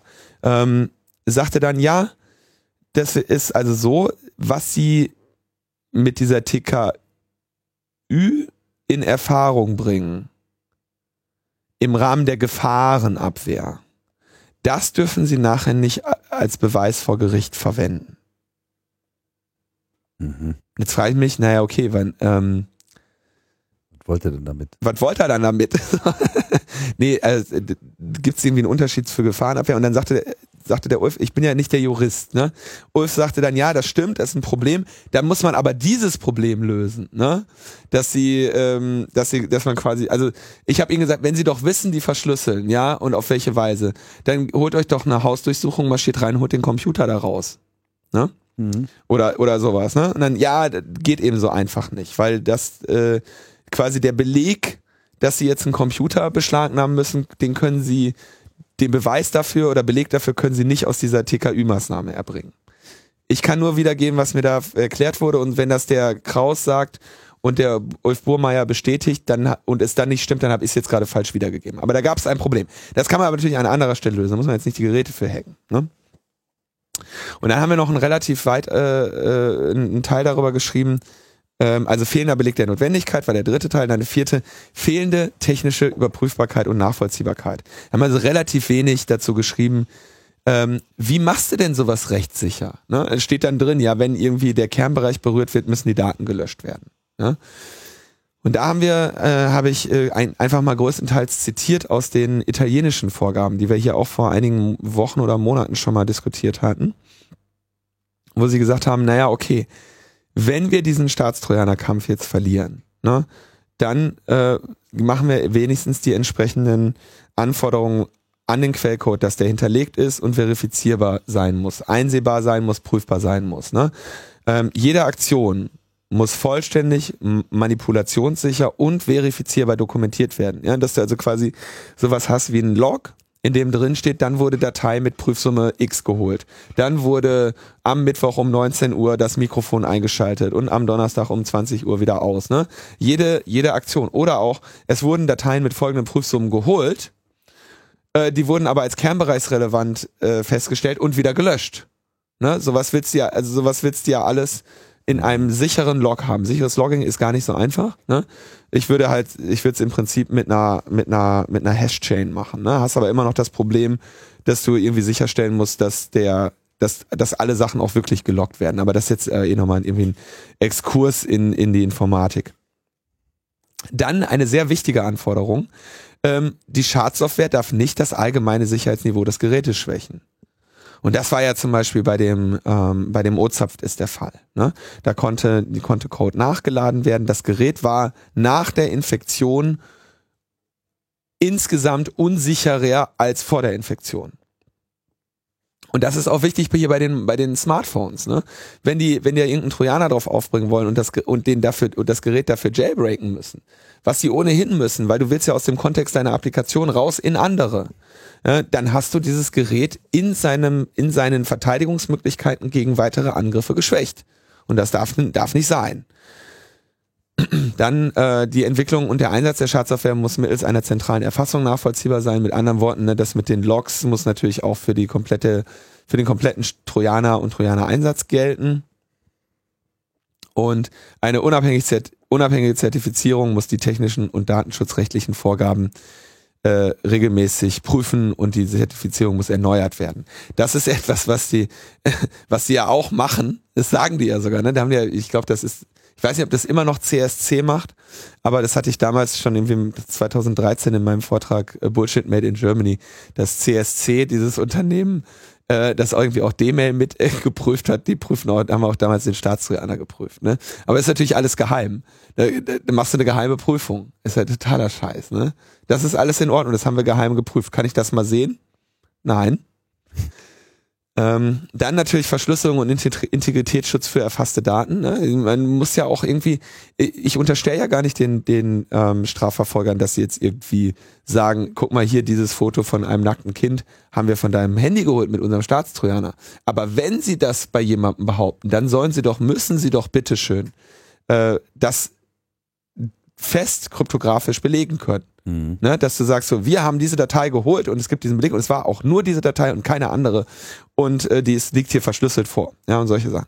Die Beweisbarkeit des Beweises. Genau, und da haben wir halt also gesagt, ne, so, ne, da habe ich auch zum Beispiel von, ähm, von anderen äh, Gegnern von Staatstrojanern, die haben natürlich auch gesagt, ey, so, muss das unbedingt sein, dass, dass du diese Anforderungen äh, da definierst, weil wenn du Pech hast, übernehmen sie die. Ne? Naja, dann gibt's natürlich zwei Seiten dieser Medaille. Wenn man sagt, ja, wenn ich Pech habe, übernehmen sie die, ja. Aber ähm, das Pech, dass das bald der Staatstrojaner kommt, ist sowieso sehr wahrscheinlich. Und dann kann ich quasi das das, das drohende Pech äh, in seinem, in seiner, in seinem äh, fürchterlichen Ausmaß leicht mindern. Abgesehen davon habe ich gesagt, keine Sorge, die haben noch nie auf mich gehört. Insofern macht ihr keine Sorgen. ähm, naja, dann, und der letzte Punkt ist eher ein vorsichtig theoretischer. Äh, und da, da haben wir einfach nur mal was angemerkt. Und zwar wollen die ja in dem Paragraph 100a sagen sie, äh, konventionell TKÜ und Quellen-TKÜ sind jetzt das gleiche und dürfen. Ja, und dann haben sie ähm, weiter eine ähm, Mitwirkungspflicht definiert. Ähm, Und die gilt für Anbieter und Telekommunika also für, für, Telekom für Telekommunikationsdienste. So. Und jetzt möchte die ähm, gleichzeitig hat der Bundesrat angeregt, dass, weil ja jetzt alles über Messenger geht und der Begriff des Telekommunikationsanbieters nicht mehr so gilt? Also Telekommunikationsanbieter verkommen nach und nach zu den Leitungsbetreibern, ne? Äh, und es gibt aber diese vielen anderen Kommunikationsmöglichkeiten, die wir gerne als Staat regulieren möchten. Facebook, Messenger, all ja? der ganze Kram. Und in dem Moment, wo sie das machen, ähm, ist das natürlich äh, schlecht weil dann würde das da gelten, nämlich der Absatz, die Überwachung und Aufzeichnung der Telekommunikation darf auch in, ein, in der Weise erfolgen, dass mit technischen Mitteln in von den Betroffenen genutzte informationstechnische Systeme eingegriffen wird, wenn dies notwendig ist, um die Überwachung und Aufzeichnung insbesondere in unverschlüsselter Form zu ermöglichen. Auf den informationstechnischen Systemen des Betroffenen gespeicherte Inhalte und Umstände der Kommunikation dürfen überwacht und aufgezeichnet werden, wenn sie auch während des laufenden Überwachungsvorgangs im öffentlichen Telekommunikationsnetz in verschlüsselter Form hätten überwacht und aufgezeichnet werden können. So, und an weiterer Stelle sagen sie eben, dass ähm, Telekommunikationsbetreiber und an de, dieser Dienstleistung, an der Erbringung dieser Dienstleistung Beteiligte eine Mitwirkungspflicht dabei haben. Und wenn du jetzt diesen Kreis der Telekommunikationsbetreiber aufbohrst, dann gilt auf einmal das. Und die Konsequenz wäre, ähm, dass du eine rechtliche Mitwirkungspflicht mit hier Strafzahlung und Beugehaft und was nicht alles gegen Signal hättest, wenn sie dir keine TKÜ ermöglichen. Und das wiederum ist, äh, wäre also eine Verpflichtung der Dienstanbieter zur Duldung von staatlichen Hintertüren in ihren Diensten, die den Eckpunkten deutscher Kryptopolitik widersprechen. Die Eckpunkte deutscher Kryptopolitik wurden mal äh, vom Innenministerium 2000, nee, 1999 formuliert. Und gleichzeitig wurde aber mehrmals wiederholt äh, gesagt, ähm, also hat sich das äh, dass die die die äh, der Bundestag und so wieder zu denen bekannt und gesagt, ja, wir wollen Kryptographie nicht kaputt machen. Wenn ihr einen Dienst anbietet, der verschlüsselt ist, dann machen wir euch den nicht kaputt. Aber wenn ihr den nicht selber kaputt macht, dann machen wir euch. Dann machen wir die kaputt. Geräte kaputt, über die mhm. darauf zugegriffen wird. Ist halt eine andere Sache. So kann man schon, muss man schon sagen. Und ich, ich, ich hab, ich lebe auch lieber in einer Welt, in der die immer noch mein Gerät hacken müssen, als in einer Welt, wo äh, Signal und WhatsApp und so verpflichtet sind, äh, das kaputt zu machen für mich was, weshalb ich diesen Dienst nutze. Ne? Das ist eigentlich das Schlimmste, was uns passieren kann. Das ist das Schlimmste. Deswegen haben wir da nur vor, so noch gesagt, so, ey, aufpassen, Jungs, so, das kann schnell nach hinten losgehen. Tja. So, das war die, das war die Stellungnahme und ich habe jetzt, glaube ich, auf genug davon erzählt. Wir müssen halt jetzt gucken, also der Bundes, Bundestag läuft auf Sparflamme, ne? Die SPD ist sehr in die Enge gedrängt. Ähm, ich weiß nicht, ich kann mir, ich kann mit dieser Partei nichts mehr anfangen. Ich verstehe nicht, was die tun. Mhm. Ähm, ich weiß nicht, welche Strategie die verfolgen, welche Strategie die haben. Ähm, wenn die jetzt diese Staatstrojaner mitmachen, dann glaube ich, kann man ganz klar allen Beteiligten, sowohl der CDU, von der man aber nichts anderes erwartet, als auch der SPD, von der man aber nichts anderes erwartet, ähm, ganz klar sagen, dass das eine, dass da fahrlässig ein Gesetz wo, wohl wissend, dass es viel Widerstand und Probleme mit diesem Gesetz gibt, äh, so reingeschoben wurde auf den letzten Drücker, äh, dass man das noch irgendwie schnell durchgepusht kriegt. Und die einzige Hoffnung, das jetzt sein zu lassen, ist, dass die SPD zur Besinnung kommt. Ja, und, und das, äh, keine Ahnung, ob sie das tun oder nicht. CDU sicherlich nicht. Opposition sind die Hände gebunden ich habe jetzt meinen Teil dazu beigetragen und habe da was geschrieben. Aber wie ich äh, gestern im Gespräch mit Sebas, der sagte auch, ja, wir haben, das ist schon klar, dass wir da heute am Bahnsteig gestanden haben und dem Zug hinterhergewunken haben. Aber wenigstens hat mal jemand noch äh, gesagt, warum es falsch ist. Und in ein paar Jahren können wir es dann vielleicht nochmal rausholen und sagen, wie ich damals schon sagte, war das eine Scheißidee und das sehen wir jetzt. Mhm. Ähm, immerhin haben wir das dahin gelegt. So, ein schöner Trost von, von meinem Kumpel da bekommen. Auch wenn du die nicht kritische Infrastruktur wie Krankenhäuser und der Bahn, die Bahn das, äh, den Bach runtergegangen Das rahme ich mir noch ein. Das rahme ich mir noch ein. Das ist echt, ey, das werde ich, das werde ich, mit der Sprühdose an die Ruinen der Krankenhäuser sprühen, die in drei Jahren mit den, mit den BKA-Exploits platt gemacht werden. Mal, vielleicht kann man ja mal die Opposition äh, dazu ermuntern, nochmal so in einer kleinen Anfrage die Bundesregierung mal äh, um ein Statement zu bitten. BKA noch. Ja, ja, ob das denn, ob das irgendwie Nee, gängige äh, Lesart ist. ich, ja, was, was, was sie denn eigentlich konkret als kritische Infrastruktur einschätzt in diesem Land. Gibt es eine Verordnung? Also steht im, steht im IT-Sicherheitsgesetz und es gi- gibt dann eine Verordnung von, ähm, die wird das Innenministerium dann rausschieben. Die müsste es eigentlich auch schon geben. Ja, aber da muss das doch irgendwo drinstehen und wird Ja, natürlich. dass da Krankenhäuser Ja, nicht mit natürlich. drin sind. Da, da ist alles drin, da sind Versicherungen drin.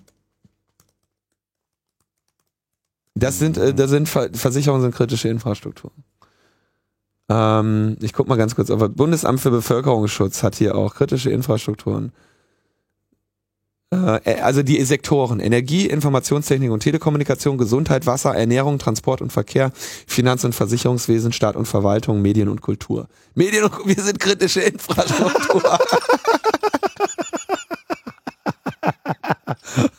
Genau. sind wir. Dieser Podcast ist schon Ich gefährdet.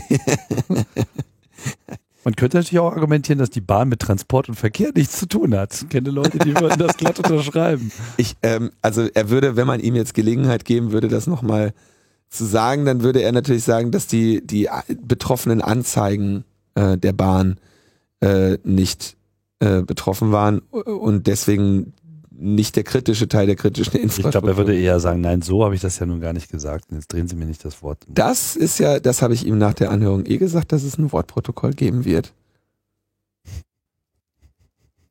Habe ich ihn nur nochmal darauf hingewiesen.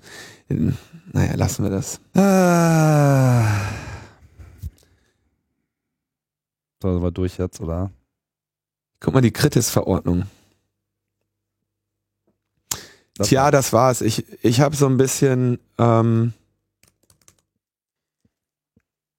Wir halten fest, CDU hat kein Interesse, die innere Sicherheit in Deutschland äh, aufrechtzuerhalten. richtig, die wollen uns lieber ausspionieren. Genau. Machen alles kaputt. Und die Bahnen, die Krankenhäuser sind denen egal.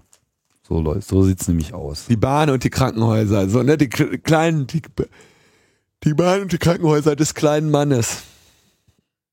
Das gibt wieder negative Presseberichte. Für. Ja, das war, also das war das. Ich bin mal gespannt. Ich habe so ein bisschen, also es wurde ja auch eine traurige, traurige Erkenntnis. Ich war noch nie in so einem Ausschuss, Wie, du warst noch nie im Und- Ausschuss?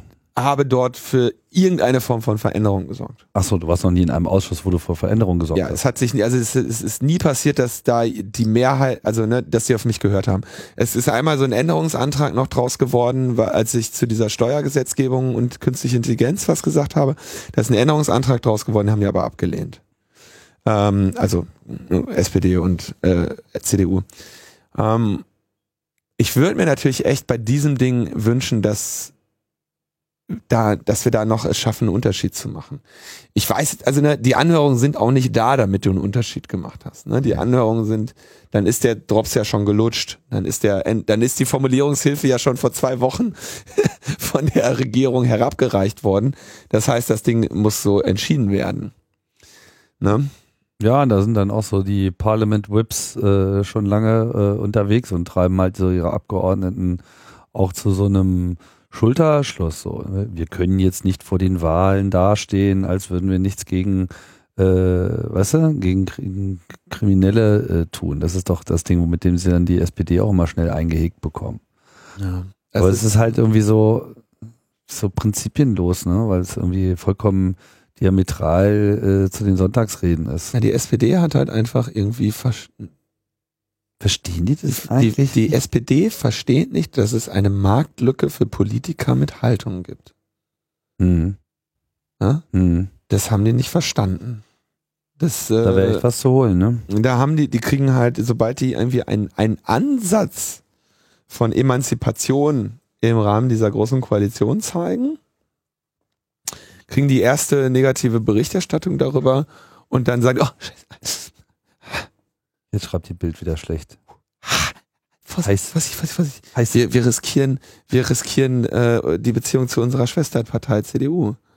Ja, das ist, äh, ich meine, das ist wirklich ähm, Mhm. tragisch. Ich habe übrigens, das kann ich auch mal erzählen. Äh, ich war gestern schon länger ähm, auch eingeladen von der AG Verbraucherpolitik in der SPD. Dort war ich um 13 Uhr. Deswegen war das auch so ein langer Tag. Ähm, die hatten mich da äh, eingeladen und ich sollte mal irgendwie über Socialbot sprechen. Da war eine Vertreterin vom Branchenverband Bitkom und äh, und ich eben als also CCC wie auch immer, ja. Und habe dann da nochmal vorgetragen, was ich ja auch schon erzählt hatte ähm, in dem Verbraucherschutzausschuss zu den Social Bots, wo damals diese technische Folgenabschätzungsstudie da ähm, vorgetragen wurde. Das war irgendwann Anfang dieses Jahres. Ähm, habe ich denen im Prinzip das gleiche nochmal erzählt, ne, mit den Fake News und mit den Social Bots und wie das einzuordnen ist und dass all das auf jeden Fall einen, ähm, einen fruchtbaren Boden braucht, damit es funktioniert und dass diesen fruchtbaren Boden sie äh, sehr gut äh, mit, mit Kompost äh, äh, herbeigeführt haben in den letzten Jahren. Und dann habe ich denen mal, wo ich am Ende wurden die Augen auch immer größer, dann habe ich denen mal erzählt, äh, wie das ja gerade beim Netz, Netzwerkdurchsetzungsgesetz ist, ne? dass da irgendwie das BMJV ähm, diese, den Gesetzesentwurf der Zivilgesellschaft reicht und sagt, macht mal hier eine Stellungnahme bis zur Deadline so und so und einfach währenddessen das Gesetz weiter ändert, sodass zu dem Zeitpunkt, wo die ihre Stellungnahmen einreichen, das Gesetz schon wieder ein anderes ist. Was äh, eine, also es ist einfach so eine, so eine Unverschämtheit, ja, ähm, dass äh, die auch einfach allen einleuchtet. Dass Ich wundere mich, dass sowas überhaupt legal ist. ich kann machen, was du willst, kannst du offenbar, ja, also das ist von mir aus legal, ja. Aber das ist halt einfach, dann musst du dich nicht wundern, wenn dir keiner mehr, wenn alle sagen, ich glaube lieber, dass die Regierung von oben Acid aus den Flugzeugen träufelt, ja, mit Chemtrails, ja, äh, und dass die Hillary Clinton eine Echse ist, als dass ich irgendwas glaube, was ihr sagt, ja. Ja. Und, äh, und das gleiche, dann habe ich den auch mal hier, ne, diese Staatstrojaner, ne, wie ihr, das schüttelt, schüttelt ihr. Drei Tage nach WannaCry wird das von der Regierung oben reingeschüttelt in eine STPO-Novelle, die seit Jahren und Monaten äh, besprochen wird, ja. Im letzten Moment drückt ihr noch so ein Ding rein, so, ne? Meint doch nicht ernsthaft, dass ihr von irgendjemandem, bei irgendjemandem noch Vertrauen genießt, wenn ihr so das Handwerk verrichtet, so, ne? Dann gucken sie ganz, oh, ja, also, ob das, ob das denn alle so sehen würden? Ja, also das könnten Sie sich ja nicht vorstellen, dass das alle so sehen. Dann habe ich, hab ich gesagt, stellen Sie sich mal vor, wie die Leute das sehen, die nicht mehr mit Ihnen reden. Um die machen Sie sich doch Gedanken. Ich komme doch wenigstens noch hier hin. Ich mach den Scheiß doch noch.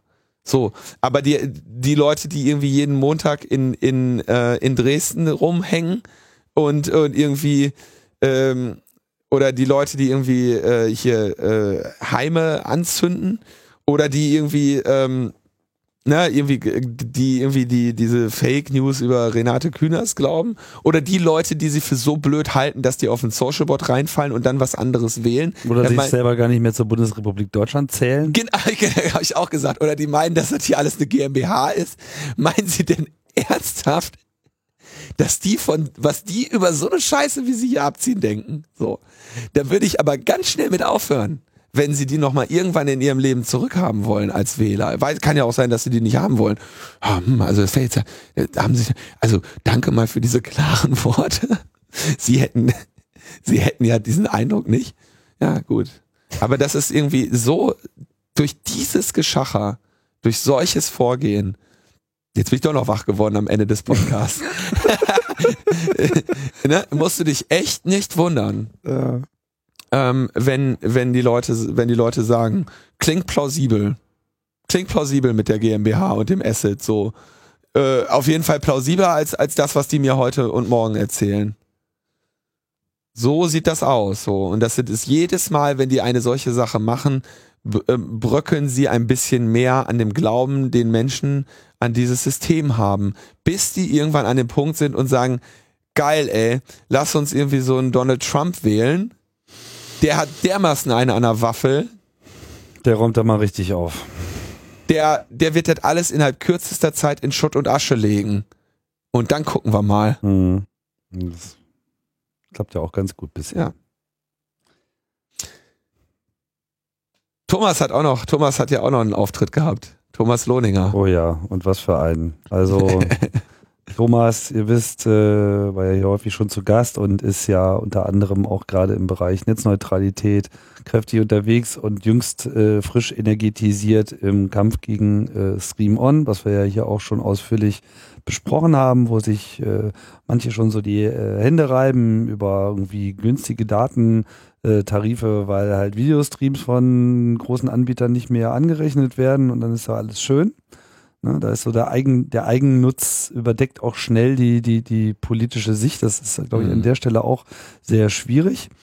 Ähm, nun äh, ist es so, dass Thomas aber Aktionär ist der Deutschen Telekom. ich weiß nicht ganz genau, wie groß sein Vermögen ist, aber eine Aktie ist es mindestens. Und das berechtigt einem ja bei einer Hauptversammlung einer solchen Aktiengesellschaft zu sprechen, wenn man denn nun möchte. Man kann sich also da sozusagen anmelden und sagen. Ich glaube, das kann nicht jeder. Du brauchst, ein, du musst irgendwie, du brauchst nochmal so ein bisschen äh, Aktienmacht, um dich da reinzuschubsen. Und das machen die kritischen Aktionäre. Ja, und die, da hat er sich wahrscheinlich. Die haben äh, ihm den Slot, die haben ihm den Slot zugeschanzt. Also der hat sich quasi bei den, also Dachverband der kritischen Aktionäre. Genau, er rief mich an am ähm, am Mittwoch letzte Woche und sagte, ja, ich habe einen Slot äh, bei der Telekom Hauptversammlung und ähm, sagte dann aber, die werden, dass sie ihn natürlich dann irgendwie nicht vor Tim Höttges reden lassen und dann, wenn die Medien weg sind und dass er dann aber gerne auch noch ein paar, Dem paar Demonstranten bräuchte in Köln. Und ähm, was wir denn, was wir denn so, wer sind denn unsere Leute in Köln so? Und dann hat der Chaos Computer Club Köln nochmal den Handels dahingestellt. Wieder einmal, ja, jetzt ist ja schon das zweite Mal, dass der C4 äh, da, da reingrätscht bei einer Telekom-Hauptversammlung. Hm. Das erste Mal war zu Drosselkom-Zeiten mit dem, mit dem Protestbanner, was da von dem ähm, von dem äh, Parkhaus gegenüber von der Lanxess Arena runtergelassen wurde. Hm. Und äh, ja, da haben wir die haben wir die alten Kämpfer aus dem Ruhestand geholt. Das Team muss wieder zusammenkommen. Die Band muss wieder spielen. so. Und ähm, ja, die haben dann da auch noch mitgerockt. Naja, also bemerkenswert. Wir werden jetzt gar nicht so viel mehr darüber reden, weil A haben wir äh, zu dem Thema eigentlich schon alles gesagt. Es gibt da keine nennenswerten neuen Erkenntnisse. Aber wir werden dann mal hier gleich mal den Thomas äh, nochmal einspielen und der wird dann sozusagen dieses Kapitel der Sendung einfach selber beitragen, weil ich finde, so wie er das da argumentiert hat, so kann man das schon mal ganz klar vertreten. Ist jetzt auch gar nicht mal nur aus der politischen Netzneutralitätsperspektive allein ähm, argumentiert, sondern auch quasi so mit der Brille des Aktionärs äh, oder sagen wir mal äh, mit der Frage, ist denn das eigentlich so klug, was wir denn is da machen? Is this good for the company? Is this good for the company? ja, und äh, fragt dann halt den Höttges, ob er denn das Memo äh, nicht gelesen hat. Und ja, das äh, kann man jetzt äh, schöner eigentlich gar nicht. Mhm. Äh, ähm, da kann man das eigentlich gar nicht darlegen. Schön ist auch vielleicht noch, ähm, vor, sollen wir das, kann man noch vor Thomas äh, Wortbeitrag sagen, ähm, die Vodafone hat jetzt für irgendein Giga-TV-Angebot Stream-On beantragt. Und ich glaube, dass das bei der Telekom vielleicht auch dann irgendwann mal kurz einrasseln wird, dass sie merken, oh shit, jetzt müssen wir der, T wir müssen diese ähm, Dienstleistung jetzt natürlich auch für Vodafone erbringen, für unseren direkten Konkurrenten weil sonst treten die uns in den Arsch wegen Netzneutralität. So, vielleicht war das gar nicht so eine gute Idee. Fand ich auch einen schönen, einen schönen Troll von Vodafone. Manchmal, mhm. manchmal kriegen sie es ja doch hin. Wobei ich da jetzt Vodafone überhaupt nicht äh, rausnehmen würde. Ich meine, die sind äh, auch schnell mit solchen Angeboten dabei, ja, wenn sich das irgendwie halbwegs etabliert. Aber hören wir doch einfach mal rein, was Thomas da gesagt hat. Genau. Meine Damen und Herren, mein Name ist Thomas Lohninger und ich bin von der Nichtregierungsorganisation Epicenter Works und vertrete heute hier 270.000 Aktien des Dachverbands kritischer Aktionärinnen und Aktionäre. Ich fühle mich seit meiner frühesten Kindheit im Internet zu Hause. Trotzdem ist das heute hier die erste Hauptversammlung eines Telekom-Konzerns, auf der ich bin. Zur Vorbereitung habe ich mir sehr viele Vorträge von Telekom-Vorständen aus den vergangenen Jahren angeschaut und dabei wurden immer sehr viele Produkte vorgestellt. Meist waren es Neuentwicklungen dieses Konzerns. Und jedes Mal wurde die Zukunft der Digitalisierung durch diese Produkte versprochen. Liebe Aktionärinnen und Aktionäre, bitte fragen Sie sich, wie viele dieser Produkte dieses Versprechen eingehalten haben. Wie viele dieser Produkte letztlich wirklich erfolgreich darin waren, die Zukunft zu gestalten. Deshalb erlauben Sie mir bitte heute einen kritischen Blick auf die heute vorgestellte Zukunft des Stream-On-Tarifs der Deutschen Telekom zu werfen. Am Beginn des Internetzeitalters stand der Versuch einiger Telekom-Konzerne, sogenannte Walled Gardens zu errichten. Damit sind abgegrenzte Bereiche des Internets gemeint, in denen die Telekom-Unternehmen selbst die Spielregeln und Inhalte diktieren konnten. Man erinnert sich vielleicht noch an AOL oder CompuServe aus dieser Zeit. All diese Konzepte von Walled Gardens, von abgeschlossenen Insellösungen, sind gescheitert. Sie existieren heute nicht mehr und dies aus gutem Grund. Der große Durchbruch des Internets hingegen und somit auch ein großer Teil der Nachfrage nach Internetzugangsprodukten der Deutschen Telekom äh, wurde durch das offene, uneingeschränkte Internet geschaffen. Die Daten der letzten 25 Jahre sind eindeutig. Das offene Internet ist diesen Walled Gardens deutlich überlegen, weil seine Offenheit für alle neuen Angeboten die diversifizierte Nachfrage der Konsumenten viel besser bedienen kann als eingeschränkte Zugangsprodukte wie Stream On. Stream On schränkt die Wahlfreiheit der Kunden und den freien Wettbewerb zwischen Inhalteanbietern ein. Das werde ich Ihnen gleich verdeutlichen und mit einigen Beispielen belegen. Die Deutsche Telekom ist gerade dabei, die Fehler der Vergangenheit zu wiederholen. Die Deutsche Telekom investiert gerade in die Vergangenheit.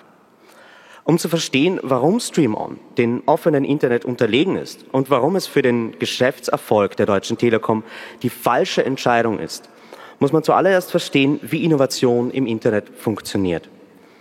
Das Internet ist eine globale Plattform, die sich gegenüber allen Anbietern und allen Erfindungen neutral verhält.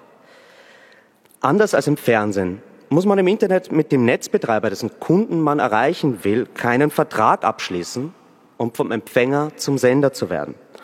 Anders als im Telefonnetz gibt es keine zentrale Vermittlungsstelle, die über den Preis einzelner Verbindungen entscheidet.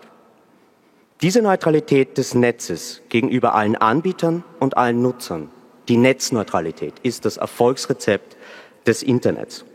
Mit Stream On schlägt die Telekom einen drastisch anderen Kurs weg von diesem Erfolgsrezept ein. Mit dem Modell von Stream On muss ein innovatives Startup Verträge mit allen Internetanbietern der Welt abschließen, deren Kunden das Startup ein konkurrenzfähiges Angebot machen will. Mit StreamOn werden die Daten mancher Streaming-Angebote teurer als die Daten von anderen. Meine Damen und Herren, das ist die Logik der Telefonära. Und das ist nicht die Logik von Wettbewerb und Innovation im Internet.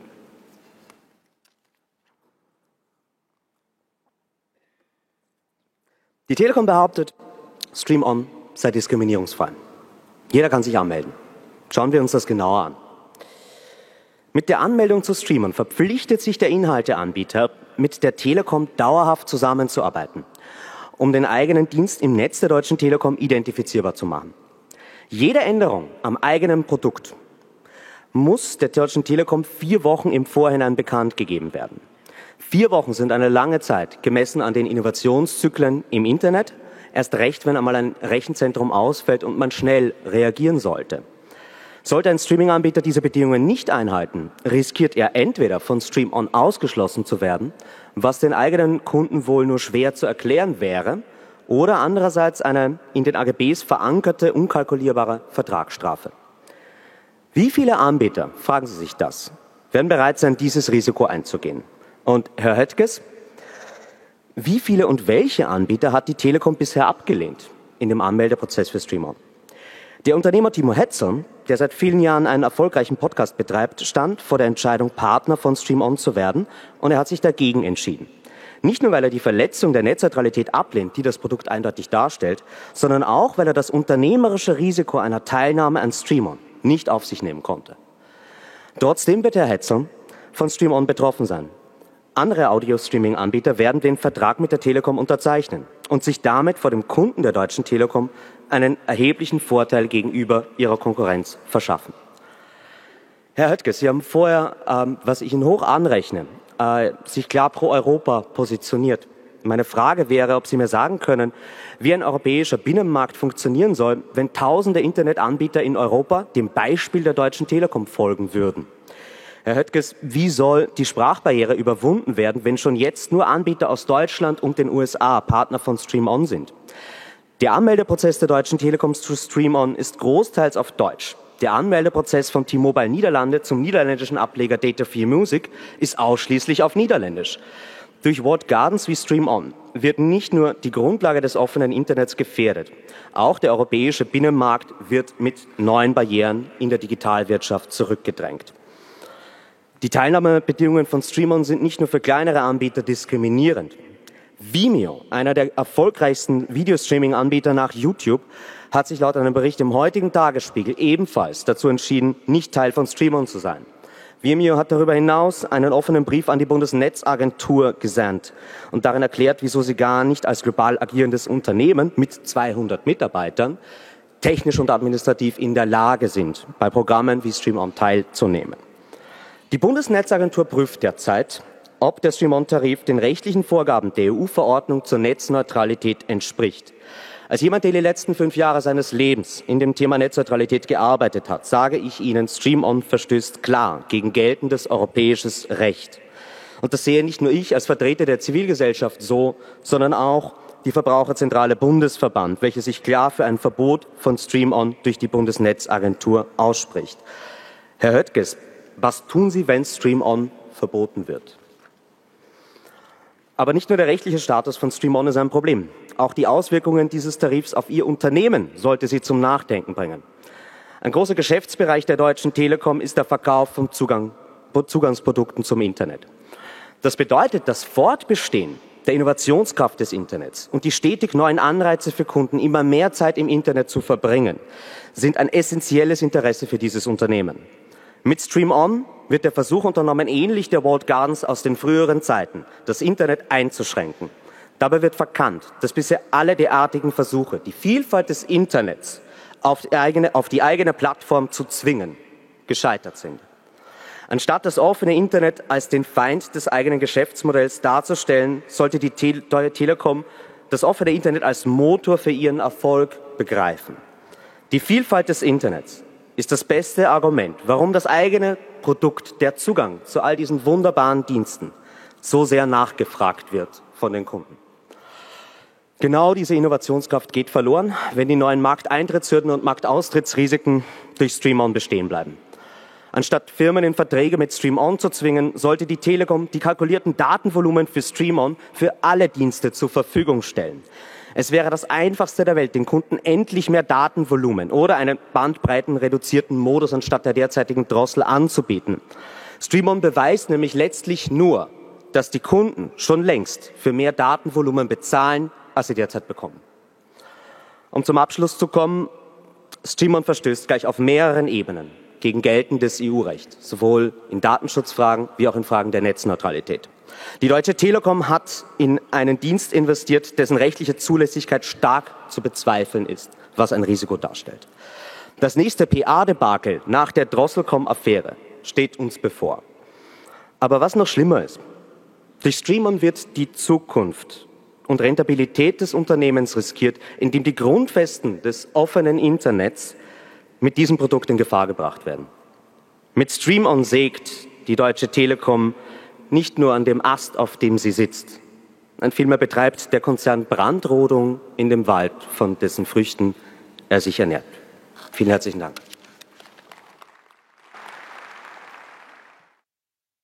So, ja, das war äh, Thomas Beitrag. Hat er aber geil gemacht. Hat er Fand ich richtig geil. Super gemacht. Saß da, stand da sleek rum, gibt's nicht nur als Audio, gibt's auch als äh, Videoaufzeichnung. Ähm, zwar im Anzug, aber dann trotzdem so mit der Lässigkeit eines äh, Steve Jobs, irgendwie so passende Frisur auf jeden Fall.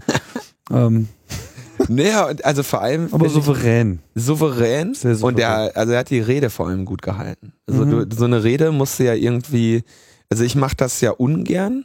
Ne? Ja, auch so Polterer, die einfach hochlaufen und sagen, ihr seid alle scheiße. Ne, die schon immer mal was gesagt haben wollten, auch auf so Willst du einer, mir jetzt irgendwas sagen? nee, auf so einer so. Aktien, Aktien Nummer. Ich weiß nicht, wie du das halten würdest, aber. Ich würde wahrscheinlich Ich in dem Rahmen auch ähm, mit einer mit einer vorbereiteten Rede gehen. Normalerweise, also normalerweise mache ich das nicht. Ich bereite, also Im Anzug. ich werde, ja natürlich. Ich meine, der der hat ja, man sieht ja dann ganz klares strategisches Ziel.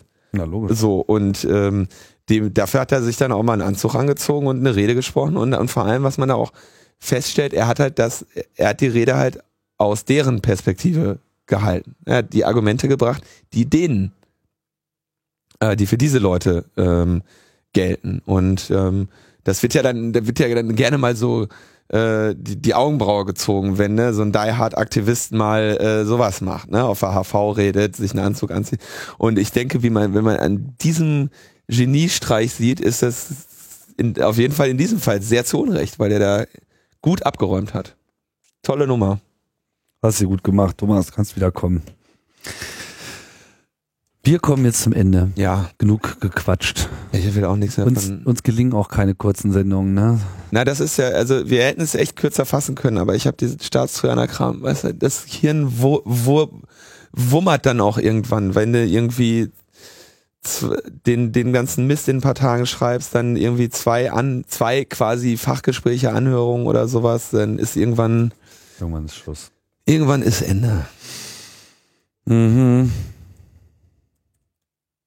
Dann sagen wir Tschüss. Ja, und danke Klaus, sagen wir noch. Danke, Klaus, sagen wir noch. Tschüss. Ciao, ciao. Bald.